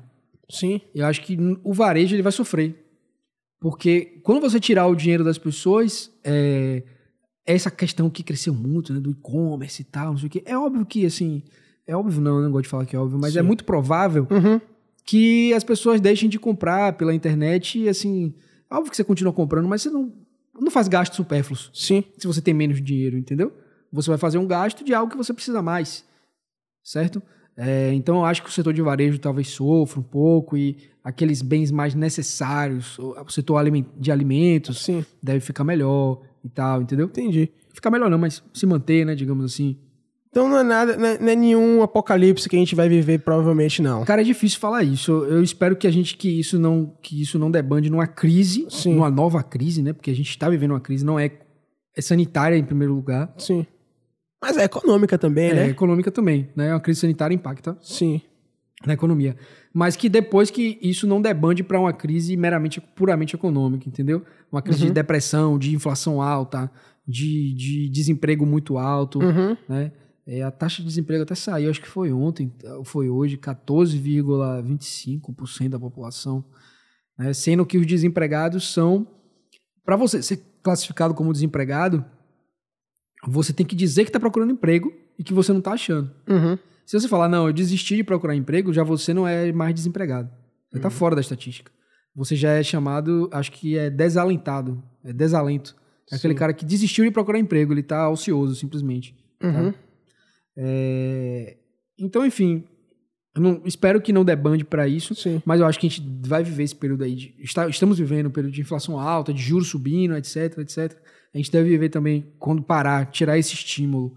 né? Se você parar de anabolizar um atleta, a tendência é que ele Uhum. perca a rentabilidade, é, performance física. Então, você para de anabolizar a economia, ela vai perder um pouco de performance e depois vai ter a manutenção ali, vai voltar. Isso afeta muito a bolsa de valores? Afeta, sem dúvida. Sem dúvida, eu né? falei aqui de varejo, então, por exemplo, não que eu esteja aqui dando um- um- uma como é uma recomendação de venda Uma de uma ação. consultoria, não, assim. Não, de jeito nenhum. Quem sou eu? Nem posso fazer isso por lei.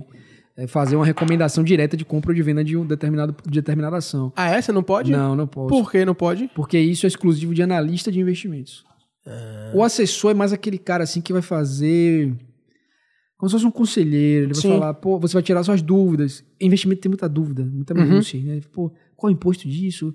E aí, como é que eu declaro? Como é que eu faço? E, pô, o que é multimercado? O que é ação? O que é renda fixa? Como você perguntou Sim. aqui algumas coisas, né? Então a gente fica muito nessa parte é, meio que educacional, digamos Sim. assim. O analista, no analista, ele vai se debruçar sobre os números da empresa e ele vai alimentar, inclusive, a mim, que sou é, um profissional de mercado, né? Que preciso falar, olha... Então, quando o meu cliente fala, Daniel, o que é que você acha da Magazine Luiza? Sei Sim. lá. Aí eu falo, ó, a gente, aí eu não vou falar minha opinião, eu falo, a gente tem um relatório de um analista que a gente tem autorização para é, a própria XP autoriza a gente, né? Tem, a- tem as empresas que a gente tem que a gente pode usar para recomendar. E fala, ó, essa, essa empresa que a gente assina, essa casa de análise, ela recomenda as ações da Magazine Luiza como compra com preço-alvo de tanto, digamos assim, tá? É como fica no mercado. Mas é uma recomendação de compra, como pode ser de venda, tá? Então, isso que eu tô te dando, é não tô nem te falando como assessor, tô falando como Sim. Daniel aqui, Sim. tá? É, O analista é, como, é que ele, como é que ele chega. A, como é que ele vira analista? Cara, é porque assim, no mercado financeiro tem as provas, né? Você tem que fazer, se especializar em alguma coisa. Então, tem a prova de assessor de investimento. Ah, você fez uma prova para ser Fiz, assessor? claro. Você tem que fazer uma prova, você... Enfim. Quem aplica é o que? É o governo que aplica? Não, é uma agência chamada Ancor. Se eu não me engano, que é quem des- desenvolve a prova é a FGV, se eu não me engano. Não Tenho Certo. certeza agora. É, E aí você faz essa prova, passa, se credencia. Aí tem toda uma questão de educação continuada, você tem que fazer, ir fazendo novos, novos cursos, se alimentando de novas, novas, novos conteúdos e tal. É, E aí tem as provas também de outras, outras profissões. Então, por exemplo, tem um consultor de investimentos, que já é outra certificação. Certo. É, O certo não é prova, o nome certo não é prova, é certificação. Certo. É, e tem a certificação de gestor de, investi de fundo de investimento e tem a certificação de analista de investimento. Uhum. Tá? O analista, você faz uma prova, aí, se não me engano, até tem duas vertentes: o analista técnico e o analista fundamentalista. Se eu não me engano, tá? Não sou analista. Sim. É, e aí tem o o cara que vai olhar ali ó, os gráficos e tal para explicar, e tem o fundamentalista que vai falar: não, a empresa tem um lucro de. a receita dela é tanto, o EBITDA é tanto, não sei o quê. Sim. Algo bem interessante, como você deve imaginar, né? Entendi. É, às vezes até gosto, eu confesso que eu gosta? até, é, até gosto, assim, de ler. Sim. Eu gosto de ler, leio bastante sobre isso, né? O Sim. noticiário empresarial que eu mais leio. Não, não obstante, eu gosto, tenho um prazer de trabalhar com investimentos para empresas, né? Uhum. É, então, leio muito o noticiário empresarial e, assim, gosto, mas é isso que o analista faz. Ele vai analisar tanto os números daquela empresa, como também ele vai olhar aquele setor em específico, tá? Cliente aí já ligando? Acontece. Acontece. É, tem que ter que retornar em breve. Não, vamos, daqui a pouco a gente tá terminando. Não, aqui. beleza, que é isso, não tem pressa não. É, Então, ele vai analisar o setor, que foi aquelas coisas que eu falei, ah, Sim. da Kodak, de não sei o que e tal. Uhum. É, e vai alimentar a gente, o mercado, ou os assinantes dele, tem empresas, isso é uma indústria, tá? Uhum. Sim. Tem as chama- chamadas casas de análise. São empresas especializadas em analisar empresas. E vai falar, olha, Que loucura. massa, né? É. É. Então, assim, é isso aí, tá aí. Uma coisa que eu gosto muito. Cara, tem uma mensagem que eu queria deixar aqui. As pessoas pensam assim, existe uma ilusão de que é, investimento é pra gente rica. Ah, investimento é coisa de rico. Pô, eu sou aqui, eu sou, sei lá, eu sou chão de fábrica aqui de uma empresa ali do polo petroquímico, eu ganho 4 mil reais por mês, eu tenho dois filhos, eu tenho mulher em casa, eu tenho que, pô, eu tenho que cuidar dessas meninas aí, me sobra, é, eu consigo no final do mês poupar 100 reais, investimento não é pra mim não. Investimento é pra quem tem milhão. Sim. Eu trouxe um dado aqui de um, um censo que a Ambima fez. Hum. Na... O que é, quem é a Ambima? A Ambima é Agência Nacional. Associação, esqueci agora o, que é- o significado da sigla, mas é uma, Não, é uma, hum. é uma, uma instituição voltada para o mercado de capitais. Certo. Esqueci, perdão, Bima. Não, Esqueci o que significa. É, hoje a Bolsa tem 3,7 milhões de pessoas, de CPFs. Tá? É, deve ser o quê? Um pouco mais. Salvador é região metropolitana, né? A gente tam, é, A gente tem Bra- 3 milhões, né, Salvador? Região, e região metropolitana É. deve ter mais um pouquinho. Mas o que eu queria trazer não é só isso, não. 56% dessas pessoas têm renda mensal de até 5 mil reais. É mesmo? É. O mercado de. o- a renda variável, a bolsa de valores, que não, não. Lembrando que investimento não é só bolsa de valores. Sim. O cara pode tranquilamente enriquecer, é, multiplicar o capital dele com a renda fixa Uhum. certo? É, Mas, quando a gente pensa em investimento, eu penso logo em ações e tal, né? Então, assim, a bolsa de valores você vê que até 5 mil reais é a renda do cara. Né? Até tem que ver se é a renda dele ou se é a renda familiar, de repente. Porque se for familiar, ainda é uma renda geral maior, né? Menor, no caso. Uhum. É, mara- eu acho ótimo isso. Porque, cara, a bolsa é uma excelente forma de enriquecimento. Quando você faz a coisa certa, com o auxílio de uma pessoa profissional, etc, Uhum. etc. É, é uma excelente forma de enriquecimento. E é uma forma de você ascender. Sim. Às vezes você vai passar. Porra, vou contar uma história aqui. Um zelador dos Estados Unidos. Esqueci o nome dele agora. Mas era um cara zelador, super simples, etc. E aí os colegas deles achavam estranho porque ele vivia além de um jornal de negócios. Hum. E, pô, o cara zelador, besteira até isso, né? Ele pode ler o que ele quiser, mas Sim. o cara zelador lendo o Wall Street Journal e tal. Que coisa estranha, etc. Uhum. Ele, muito simples. É no mínimo curioso, né? Uma Curioso, pessoa, um, é. um zelador tá lendo sobre o mercado de valores. Sim, é era um senhor, curioso. inclusive. Sim. Eu acho que ele é veterano de guerra americano. Veterano de guerra tal. E aí ele é, vivia lendo sobre negócio, negócio. Mas sempre foi uma pessoa muito frugal. Né? Ia pra casa tal, tinha a família dele. é, acho que ele almoçava na biblioteca, alguma coisa assim. E um belo dia ele morreu. Né? Morreu, tranquilo. E aí morreu, você vai vendo que a pessoa tem de bens e tal. Cara, esse cara tinha, tipo assim, eu não lembro agora o valor, mas ele tinha, sei lá, 9 milhões de dólares em ações. Em ações. E aí a família fez, pô, a gente vive de forma super simples aqui, pô, ele deixou aqui pra gente não sei quantos milhões é, dessas ações. Aí quando foi ver, ele tinha ações assim, de empresas bem óbvias, sabe? Por exemplo, Johnson Johnson lá nos Estados Unidos, é, é, JP Morgan, que é banco. Sim. Enfim, ações de empresas bem óbvias, assim, carro, ações de empresa montadora de carro. É, e aí ele ficava acompanhando as empresas pelo jornal. E, porra, o cara era um zelador que tinha um Sim. estilo de vida extremamente frugal, mas Uhum. descobriram que men- mensalmente essa história é real, pode pesquisar. Sim? É, mensalmente ele foi escrevendo, ele foi investindo é, nas ações e aí ele conseguiu construir um patrimônio relevante no, no, no final do dia. Inclusive, se eu não me engano, ele almoçava numa biblioteca e aí, no quando ele morreu, ele deixou uma grana para a biblioteca.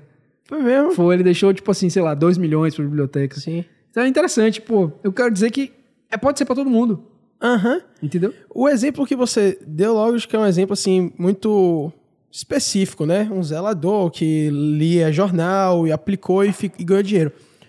Mas eu acho que, o, o- na minha, pelo, que você, pelo que eu entendi o que você quis dizer e o que eu vejo muitas pessoas falando de educação financeira. E acho que é uma coisa que a gente conversa pouco sobre educação financeira. E acho que é uma coisa que Sim, faz sim. parte, acho que não tem pão de correr, entendeu? E é exatamente isso. Por menor que seja a sua renda, dá pra você investir. Cara, é, não sei se che- chega bem a ser isso, né? Porque, assim, convenhamos que acho que a renda média do brasileiro assalariado, né? Não sei se, vai em formalidade também. Mas a renda média brasileira acho que tá na casa dos 1.500 reais. Se você pensar que esse brasileiro tem família, sobra pouco pra esse cara. Não, sim, pera aí, não tô falando que é pra todo mundo 100%. Mas você começou dizendo que ah, as pessoas acham que investir é pra rico. Entendeu? Então Sim. existe esse estereótipo, essa- esse pensamento que deve, que deve ser mudado, porque cada vez mais a gente tem que aprender sobre investimento. É, Isso, isso, aqui, isso pra mim é uma aula, tá ligado? Isso aqui pra mim serve pra isso. Pra eu, porra, não, velho. Eu nunca quis investir. Eu, Henrique, nunca quis investir. Por quê? Na minha cabeça é, se eu tenho uma grana sobrando, eu vou investir em coisas, em equipamentos pra eu poder produzir. Sim, Eu não quero investir, botar dinheiro em uma empresa pra receber um dinheiro, sim, sim. sabe? Mas eu acho que esse é um pensamento bem ignorante, tá ligado? Acho que tem exi- existem, acho que existem assim, prioridades, entendeu? Essa prioridade, pô, eu preciso comprar meus equipamentos pra poder fazer minhas para poder produzir.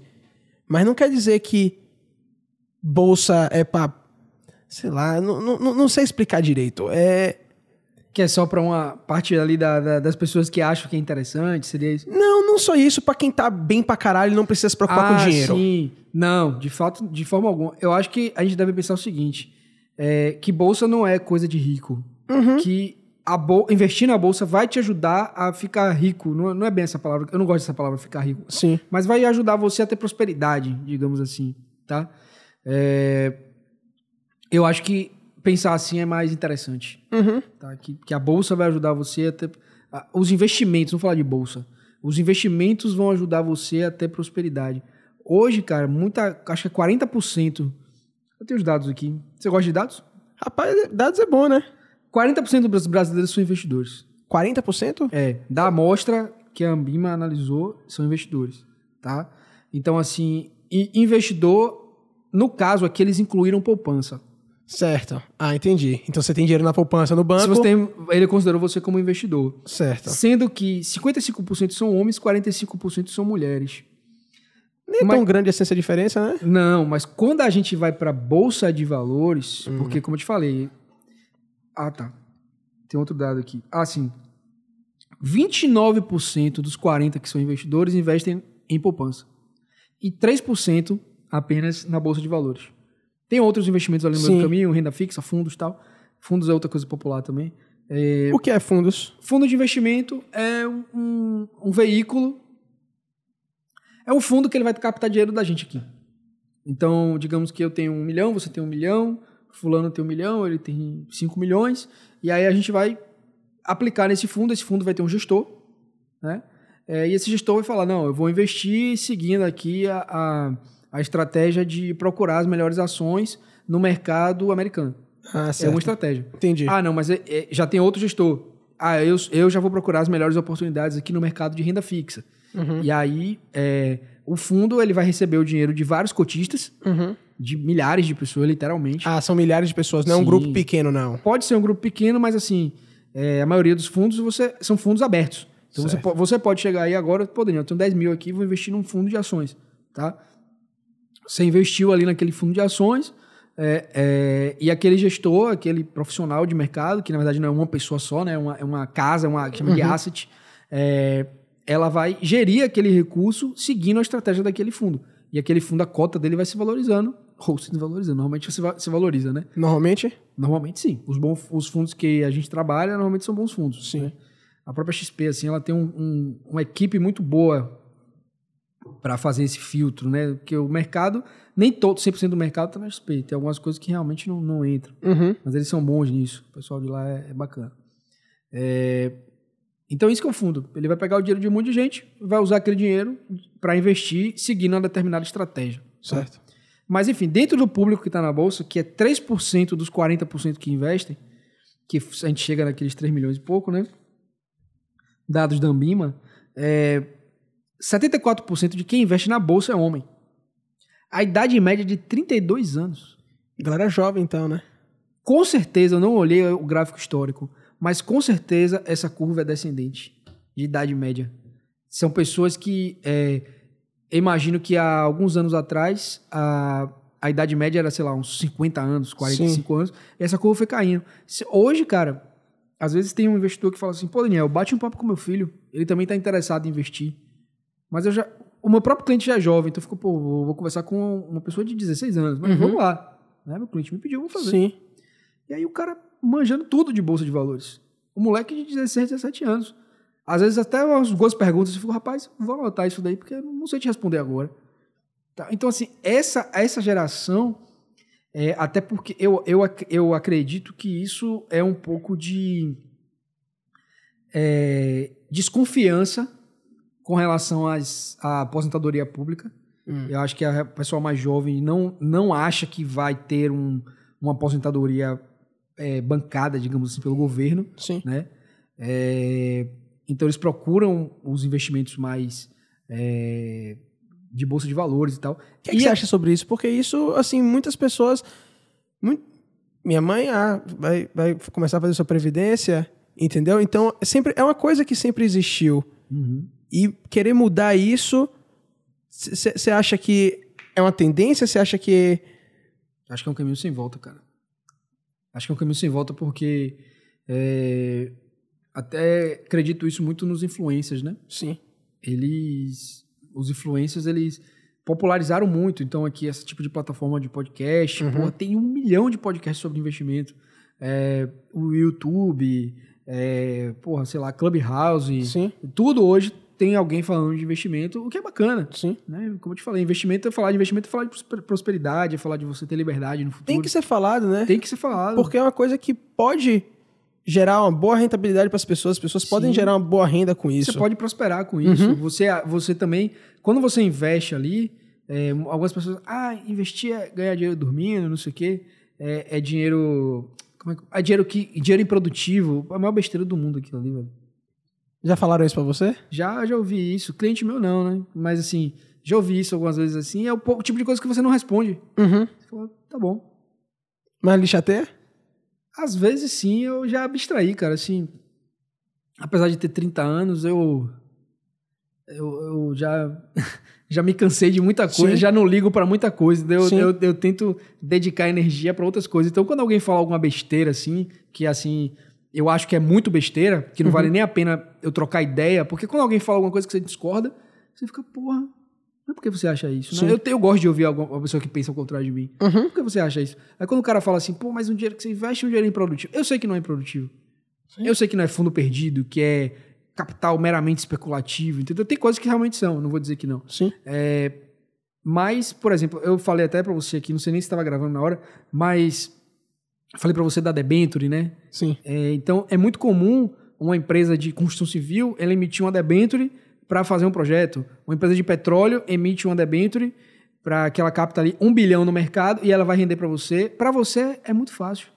Ela, você aplicou 100 mil, ele vai te pagar 8% ao ano, no exemplo que eu estou dando aqui. Uhum. É, então, para você que vai, você aplicou 100 mil e está recebendo ali 8% ao ano, para você é, é, muito, como é que eu posso dizer, banal. Você abre cômodo, né? É muito cômodo. Você abre o seu aplicativo, você está em casa, e aí você, ou então você está trabalhando, tá trabalhando, tá, quando você chegou em casa, pô, vou dar uma olhada lá na minha carteira. Aquele 100 mil que você aplicou está em 117.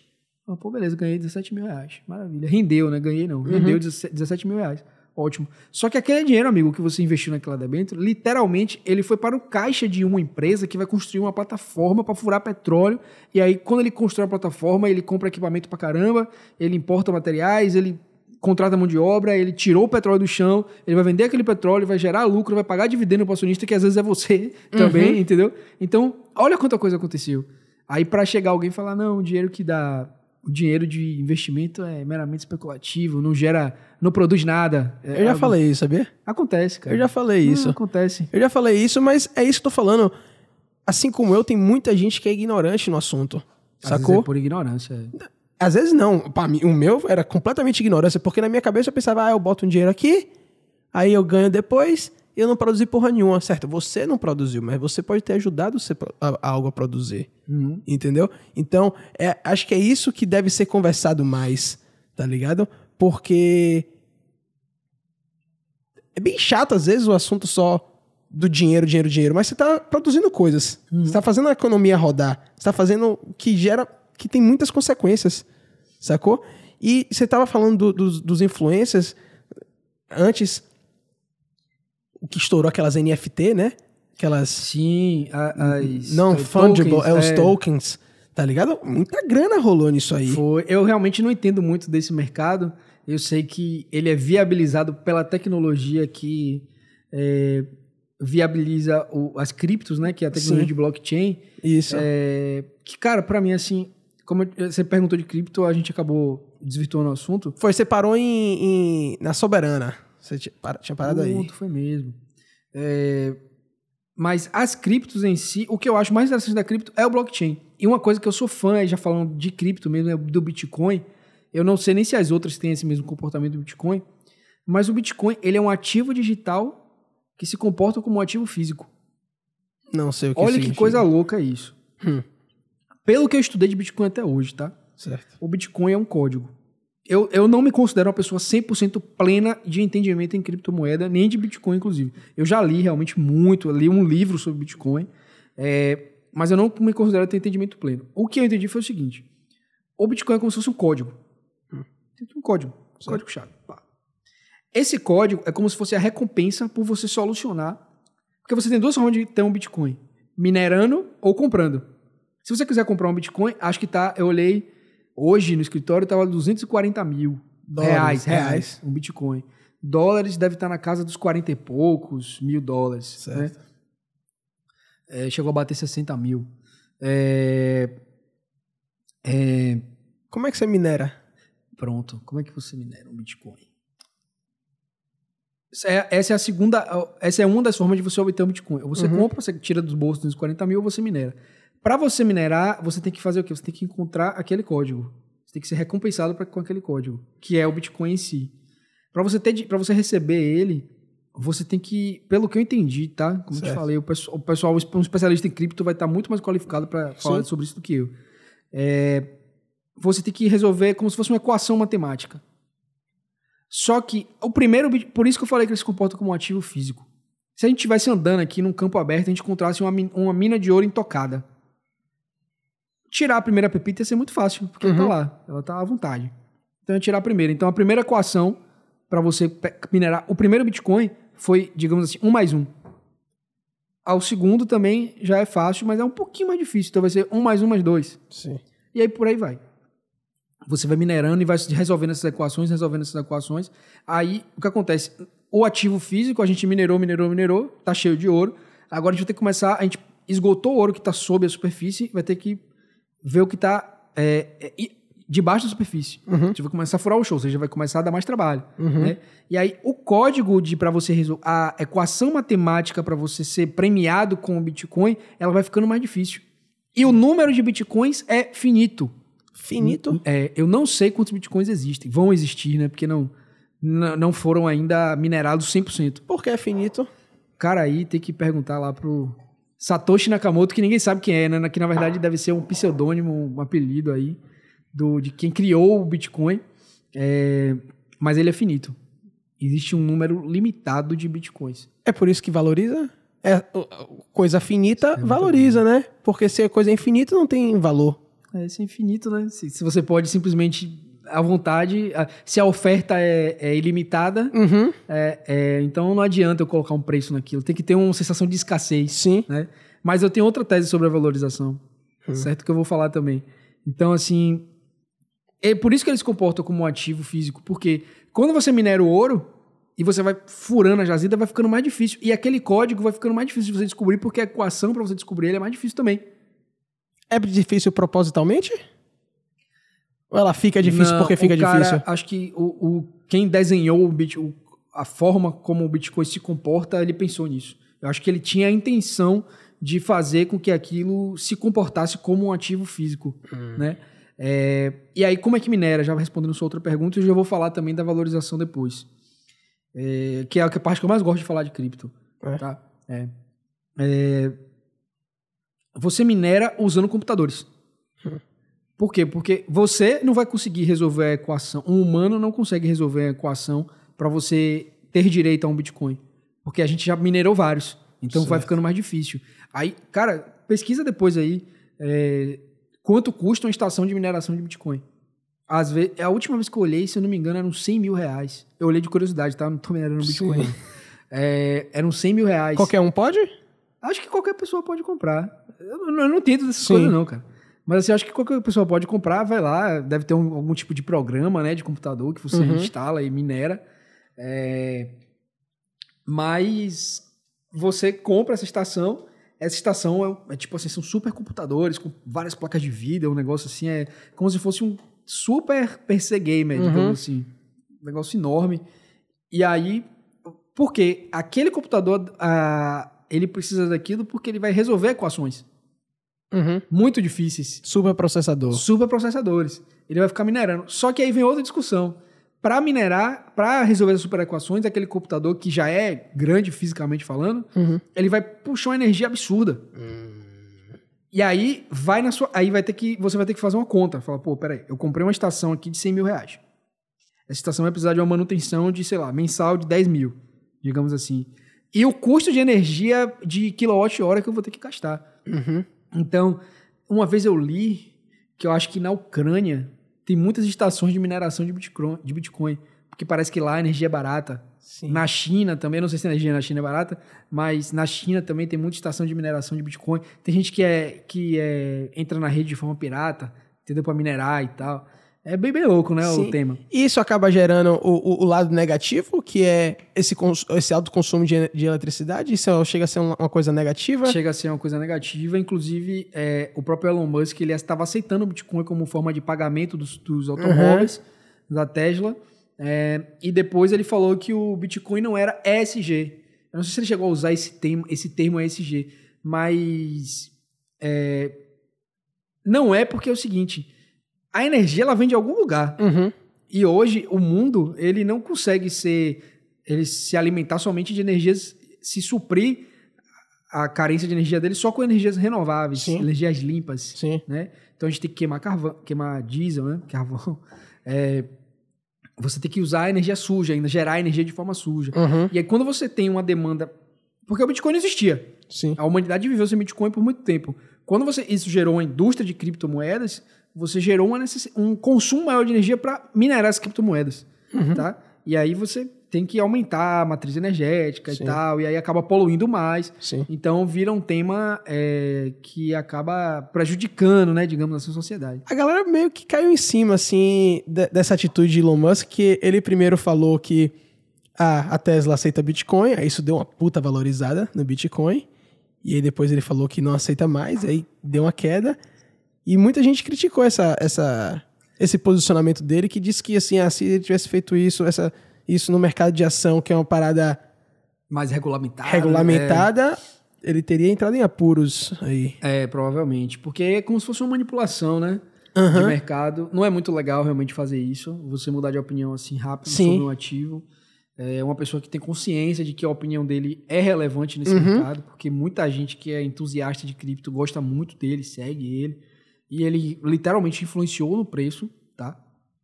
Acho que eles já estão pensando até em voltar em aceitar, ou já, voltar, já voltou a aceitar. Ah, é? Enfim, é complicado isso, né, velho? Sim. Você acha que isso é uma. Aí falando já de cripto em geral, você acha que essa é uma, é uma das fragilidades da cripto vir, assim, passear a moeda da gente porque existe essa coisa da especulação?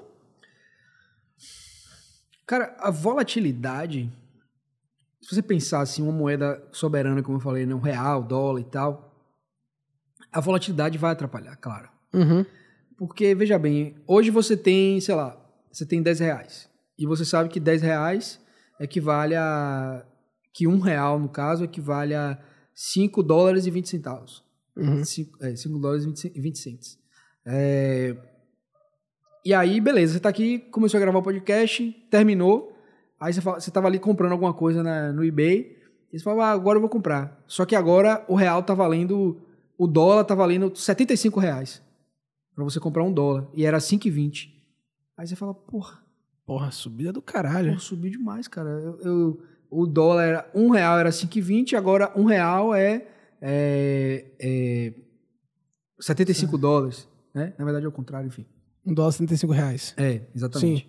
É, pô, é, é, é, Essa- oscilou muito. Essa entendeu? grande oscilação acontece mais no Bitcoin, nas Não, criptomoedas do que criptomoedas. nas moedas. Criptomoedas, é. Até tem outras que deve ter. Eu não acompanho o mercado cripto a fundo, eu Uhum. olho mais o Bitcoin, né? Boto na minha tela lá o Bitcoin. É, mas o mercado cripto é uma volatilidade imensa. Né? Como eu te falei, eu olhei aqui, mais de 200% ao ano. Uhum. É, Ao ano não. Nos últimos 12 meses a variação do Bitcoin foi 200% positiva. Tá? Isso é muito alto. Sim. Isso é muito alto. É, e acaba sendo ruim, porque você tira um pouco de previsibilidade, você tira um pouco da segurança do, de que, do detentor da cripto. Uhum. É, o cara tem aqui, pô, um Bitcoin hoje vale 240 mil reais. É a última vez que eu olhei, né? Não sei quanto é que tá. É, você não sabe se, sei lá, tô aqui, posso chegar, entrar no carro ali e tá valendo 110. Uhum. Ou então posso estar bilionário e não sei. Sim. Entendeu? É, e não perdi a oportunidade de vender, digamos assim. Uhum. É, é complicado, cara. Então, essa, essa volatilidade é a imprevisibilidade. E essa volatilidade é algo que deve continuar porque é uma coisa incerta. A gente não sabe quem é, o que é que vai, qual vai ser o resultado da criptomoeda. A gente não sabe. Não me pergunte. A gente não sabe o que vai ser. Eu acho que, eu não vou dizer que tende a zero, mas eu acho que a tecnologia que viabilizou o Bitcoin vai viabilizar as criptomoedas soberanas. Então já existe, já existe uma iniciativa do Banco Central de criar o, o, o, real, é, digamos assim, na forma, esqueci a, a palavra certa, mas na forma de criptomoeda. Uhum. A China já, já, já falou isso algumas vezes. Quais seriam os benefícios pra gente ter a nossa moeda soberana, a nossa cripto soberana? Facilidade de transação, acho que é o benefício mais importante que tem, de você chegar e é, de transação e de conversão. Por exemplo, eu tô, eu sou um comerciante, eu sou um importador. E aí eu tô comprando uma máquina na Alemanha. E aí tem lá o euro, o euro cripto e o, o, o, o, é, o, o real cripto. Eu vejo a cotação ali na hora, transfiro pro cara, basicamente sem custo. Ah, não, é, é, já paguei ele ali, já foi, embarca a carga, um abraço.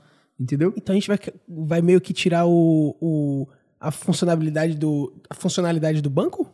É de uma, uma corretora de, de câmbio, digamos Sim. assim. Né? Você vai eliminar alguns intermediários aí nesse processo. Porque você vai facilitar, você vai transacionar o dinheiro pelo mundo de, de forma mais fácil. Aí você abre um pouco de margem para fraude também. Então acontece, né? A gente tem que se proteger das coisas. É, a inovação acaba gerando isso. Sim. Mas essa, para mim, é, a, é, a, é uma das maiores vantagens. Uma das maiores vantagens de cripto. Porque eu consigo pensar, assim, eu tenho que deveria estudar mais até sobre o tema, com relação a moedas soberanas, principalmente. Mas essa é a maior vantagem que eu vejo. É, e o Bitcoin e as demais criptos, eu acho assim, Henrique, que é, a valoriza, o, o valor deles está em duas coisas. O preço né, deles Uhum. está em duas coisas. Primeiro, que existe um custo para você minerar aquilo. Certo. Então, tem ali um. Começa ali, né? O custo. Segundo, que muito da moeda é confiança.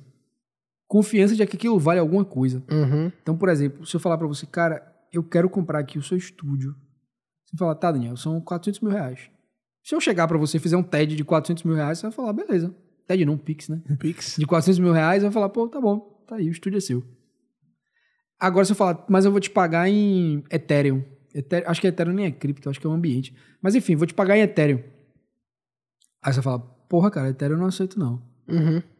Ou seja, aquela moeda, ela não tem... Credibilidade? É, não é, é confiança, credibilidade, que é valor de troca, é o nome certo. Certo. Ela não tem poder de troca, digamos assim.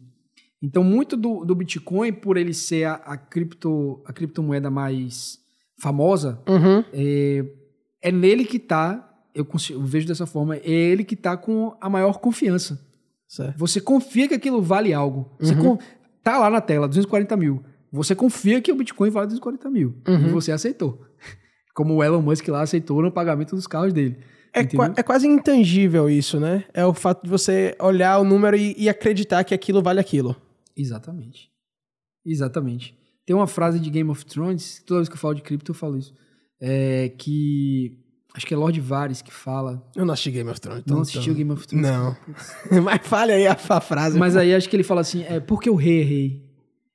Aí ele pergunta pro cara assim, por que o rei é rei? O cara não sabe responder, ele fala, porque todo mundo, porque todo mundo acha que ele, que ele é o rei, que o poder vem dele, entendeu? Sim. No dia que as pessoas perderem a confiança nisso, ele deixa de ser rei.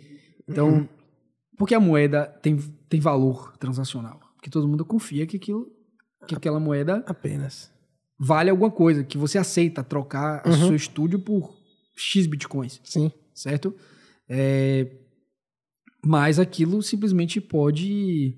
é, essa confiança pode se perder, ou então pode ter uma regulamentação Uhum. pode se tornar simplesmente ilegal de uma hora para outra, pode ter uma tributação, porque o governo, meu amigo, dificilmente eu acho que o governo vai ficar assistindo, apesar de já ter a, a Receita Federal já ter colocado, né, para você para você declarar suas criptomoedas no seu imposto de renda, tudo mais, é, mas assim é algo que ainda é, financia muita coisa, digamos assim, coisas ilegais. Vamos É? falar assim. É, Criptomoeda? sim.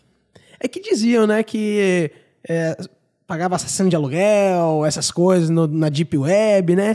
Que você compra o- órgão, compra essas coisas. E começou com esse, com esse mito, né? En- Então isso é meio que verdade? Como é? Cara, é verdade, é, é, financia realmente. É? É, porque assim, a cripto ela tem um negócio do anonimato, né? Da, da baixa capacidade de rastrear aquela transação. Então, é, isso ajuda muito as pessoas que fazem atividades ilícitas. Uhum. Tem um, tem um investidor maior de todos os tempos, que é Warren, Warren Buffett. Sim. E aí, na convenção anual dele, acho que foi o sócio dele que falou que eles odeiam criptomoedas, eles acham péssimo porque é algo que faz mal para a sociedade, que financia atividades ilícitas e tal. É, então, tem pessoas que ainda têm essa opinião totalmente contrária, né? Porra, não, isso aí. Mas não é porque é velha guarda, não, né? Porque também, Também. eles estão enrolados com os que podem perder. Porque se eles estiverem enrolados com o banco, o banco tende a perder um pouco.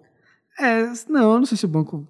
É, porque criptomoeda é algo descentralizado, né? Exatamente. Ele não tá lá no, no, no cofre do banco. Exatamente. Sim, você não precisa do banco para ele. Exatamente, eu posso transferir pra você o meu dinheiro. Pelo sistema do blockchain. eu Exatamente. Entendeu? Então vai que ele tá en- enrolado Claro, com, você, com- não, você não pode ouvir nada Chase. isento. Nada. Nada, você não pode ouvir nada. O Chase foi uma boa. É, você não pode ouvir nada isento, entendeu? É, mas, assim, que realmente tem coisas que, que são transacionadas Sim. de forma. Coisas ilegais que são pagas com criptomoedas.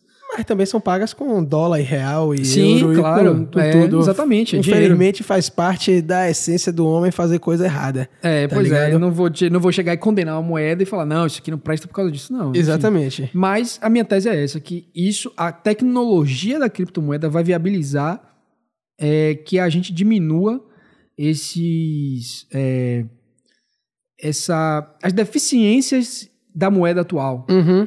Então, por exemplo, hoje você, você é importador, como do exemplo do cara que compra a máquina da Alemanha. Você tem que ver qual é a taxa de câmbio, ver lá, tem, aí tem um custo, tem um spread, tem, aí você tem que falar com essa casa, que fala com o banco parceiro, que manda o dinheiro para cá. Meu irmão, quanto é a máquina? Eu quero 200, tá? Isso vai dar 10 milhões de euros. Quanto é isso em real? Ah, sei lá, é 150 milhões de reais. Beleza, eu faço uma transferência aqui de real, o cara recebe euro na conta dele. Já foi. Entendeu? Já foi. Aí tá aí, duas moedas soberanas que foram trocadas ali pelo sistema oficial, a Receita Federal dos dois, da- das, das, dos dois países viu tudo e tá tudo certo e vamos embora. Bota a máquina no, no- no navio e vamos, continuar, vamos trabalhar. Você não trabalha com é, criptomoeda, mas você se. A gente trabalha. Se- é, mas vo- você ensina. Você, você aplica em criptomoeda?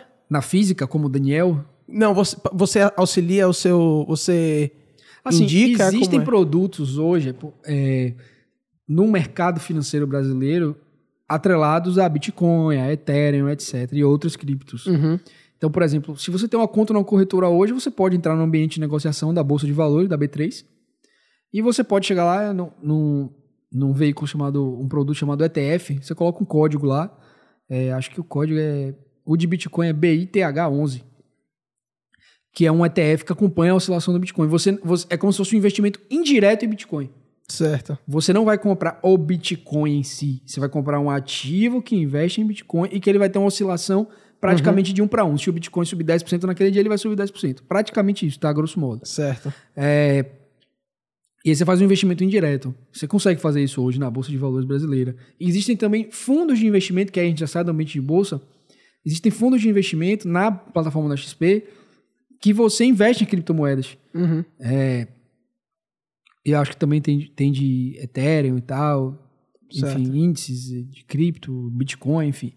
É, o que, é que a gente recomenda normalmente, né? O que a gente aconselha, não é recomendar, a gente aconselha para os clientes. Qual a diferença de aconselhar e recomendar? recomendar é quando você fala, faça isso. Entendeu? Certo. Quando você aconselha, você fala, cara, Você deveria bem, ó, fazer isso. por esse investimento, exatamente, por esse investimento, seu investimento de alto risco, veja a volatilidade disso, Uhum. todas essas incertezas que a gente conversou aqui, eu e você. Sim.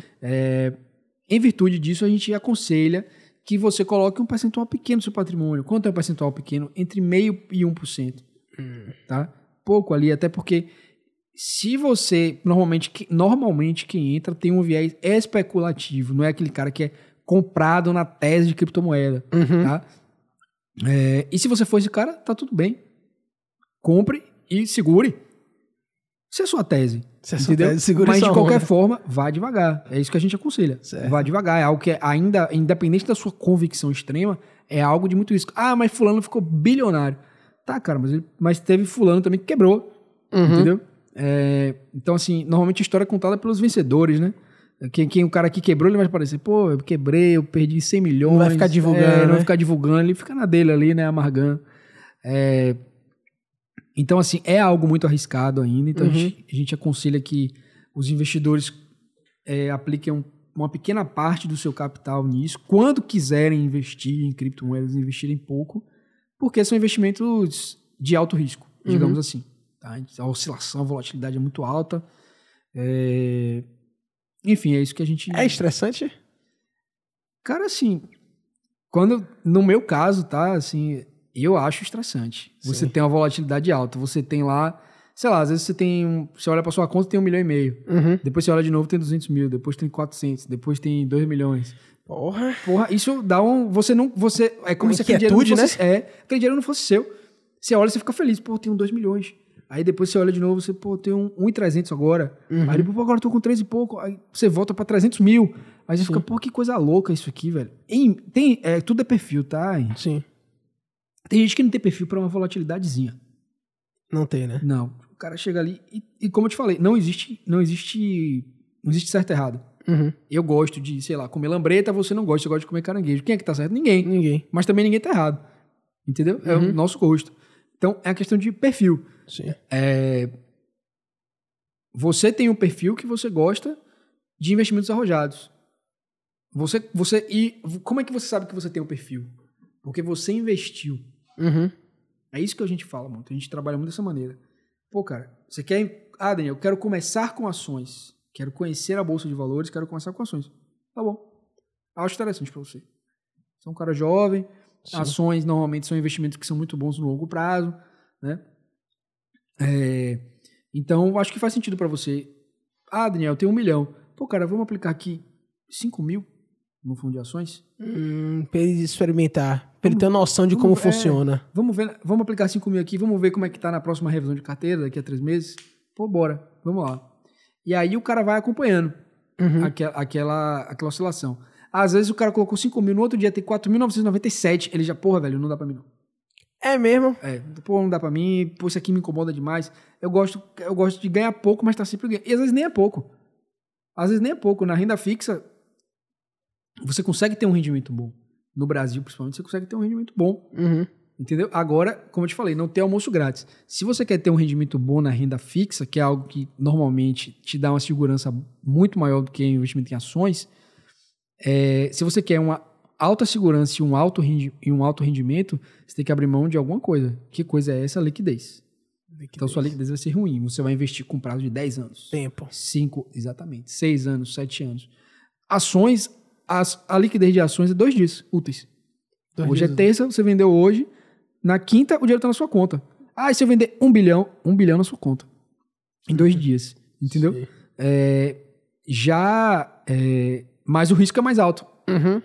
Entendeu? Lógico. O risco já é mais alto, mas o retorno também recompensa. Bitcoin é outra coisa. Que, sei lá, como eu te falei, tem, tem produtos na bolsa que tem Bitcoin. Uhum. Você ganhou ali, é, você vende, acho que é dois dias também de liquidez. O Bitcoin em si, eu acho que é até no mesmo dia. É? não, não sei dizer. É quando você negocia diretamente o Bitcoin, eu acho que até no mesmo dia ou um dia útil, não sei dizer. Eu não sei dizer, tá? Mas o, o porquê desse tempo aí, quando você vende uma ação, por que são dois dias úteis? Qual, qual é o processo? Qual, por que demora dois dias? Não que seja muito ou pouco, eu quero saber o porquê demora esse tempo. Antigamente eram três dias, tá? Certo. Esse é um tempo designado, é, estipulado pela própria B3, que é a nossa bolsa. Eu acho que lá nos Estados Unidos é um dia só. Hum. É, pela nossa bolsa, que é o tempo que basicamente eles levam para fazer a compensação e liquidação, né? A compensação de quem vendeu para quem comprou e tal, e depositar o dinheiro nas respectivas contas. Ah, certo. Então. É, eu acredito que. Eu não sei dizer assim a parte técnica, mas eu acredito que seja isso. Entendi. O tempo que o cara que ele leva para compensar e colocar na sua conta aquele dinheiro. Entendi. Sabe? Porra, velho. Massa, eu gostei. Eu não quero atrapalhar mais seu tempo, não, que eu sei que você tá aí, cliente te ligando. Não, tá tranquilo.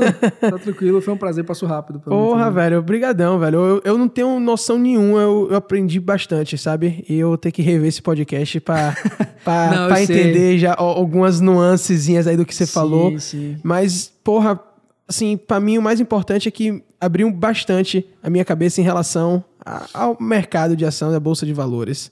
Sacou? Eu acho Bacana. que é uma parada que fugir disso é, é burrice, sacou? Eu acho que é querer tapar o sol com a peneira. É uma coisa que tá aí, é coisa que acontece. Tem muita gente ganhando dinheiro, sacou? E, porra, a XP tá aí, nome que cresceu pra caralho, é. sacou? E isso tem, tem um motivo, entendeu? E, porra, velho, quando tiver uma graninha, quando esse podcast começar a dar dinheiro, que vai demorar um pouquinho, mas quando começar a dar dinheiro, eu vou aplicar não, vai demorar esse não. dinheiro. Vai, faz parte, é. viu? Mas, Daniel, velho, muito obrigado, viu? Foi uma excelente aula que foi isso que para mim Maravilha. foi. Foi uma aula, foi aprender com você. Maravilha, eu que agradeço, meu velho, a oportunidade, Henrique. Que nada. É, é, assim, eu espero que quem escutar a gente, quem acompanha a gente lá no, no YouTube, é, que gere valor de alguma forma. Eu sei que é muito conteúdo, a gente falou assim de, A gente poderia, por exemplo, fazer um podcast só de ações, um podcast uhum. só de cripto, um só de renda fixa. É muito complicado falar de tudo Uh, acaba sendo superficial às vezes em alguns assuntos, eu assumo. É, mas eu espero que motive as pessoas de alguma forma, pelo menos a se informar mais. Uhum. Né? É óbvio que isso aqui não é um curso, Sim. é um bate-papo. É, e é claro também, né, deixar a mensagem aqui de quem quiser procurar a gente. É, eu sou sócio da, da Alta Vista, né, Investimentos. Massa. A gente atende tanto pessoa física como jurídica. Eu, particularmente, hoje em dia, estou mais especialista em pessoa jurídica, né? Estou focado mais em pessoa jurídica. É, mas a gente fica ali no Salvador Business, na Torre, Torre Europa, na sala 1506. Pronto. Né? Mandar um abraço para meus colegas lá da, da Alta Vista. Maravilha. Tá? É, e é isso, cara. Espero Pô. que todo mundo que assista aí que tenha Rapaz. faça bom proveito do conteúdo. Rapaz, aguçou a minha curiosidade pra querer aprender mais e querer mexer um dia com isso. Pra mim foi o suficiente. Sacou? Se aguçou de outras pessoas, maravilha. Pronto, Viu? maravilha. Velho. Foi um prazer. Brigadão, viu? O prazer Valeu. foi todo meu. Valeu, a galera. próxima. Até a próxima. Valeu, pessoal. Até.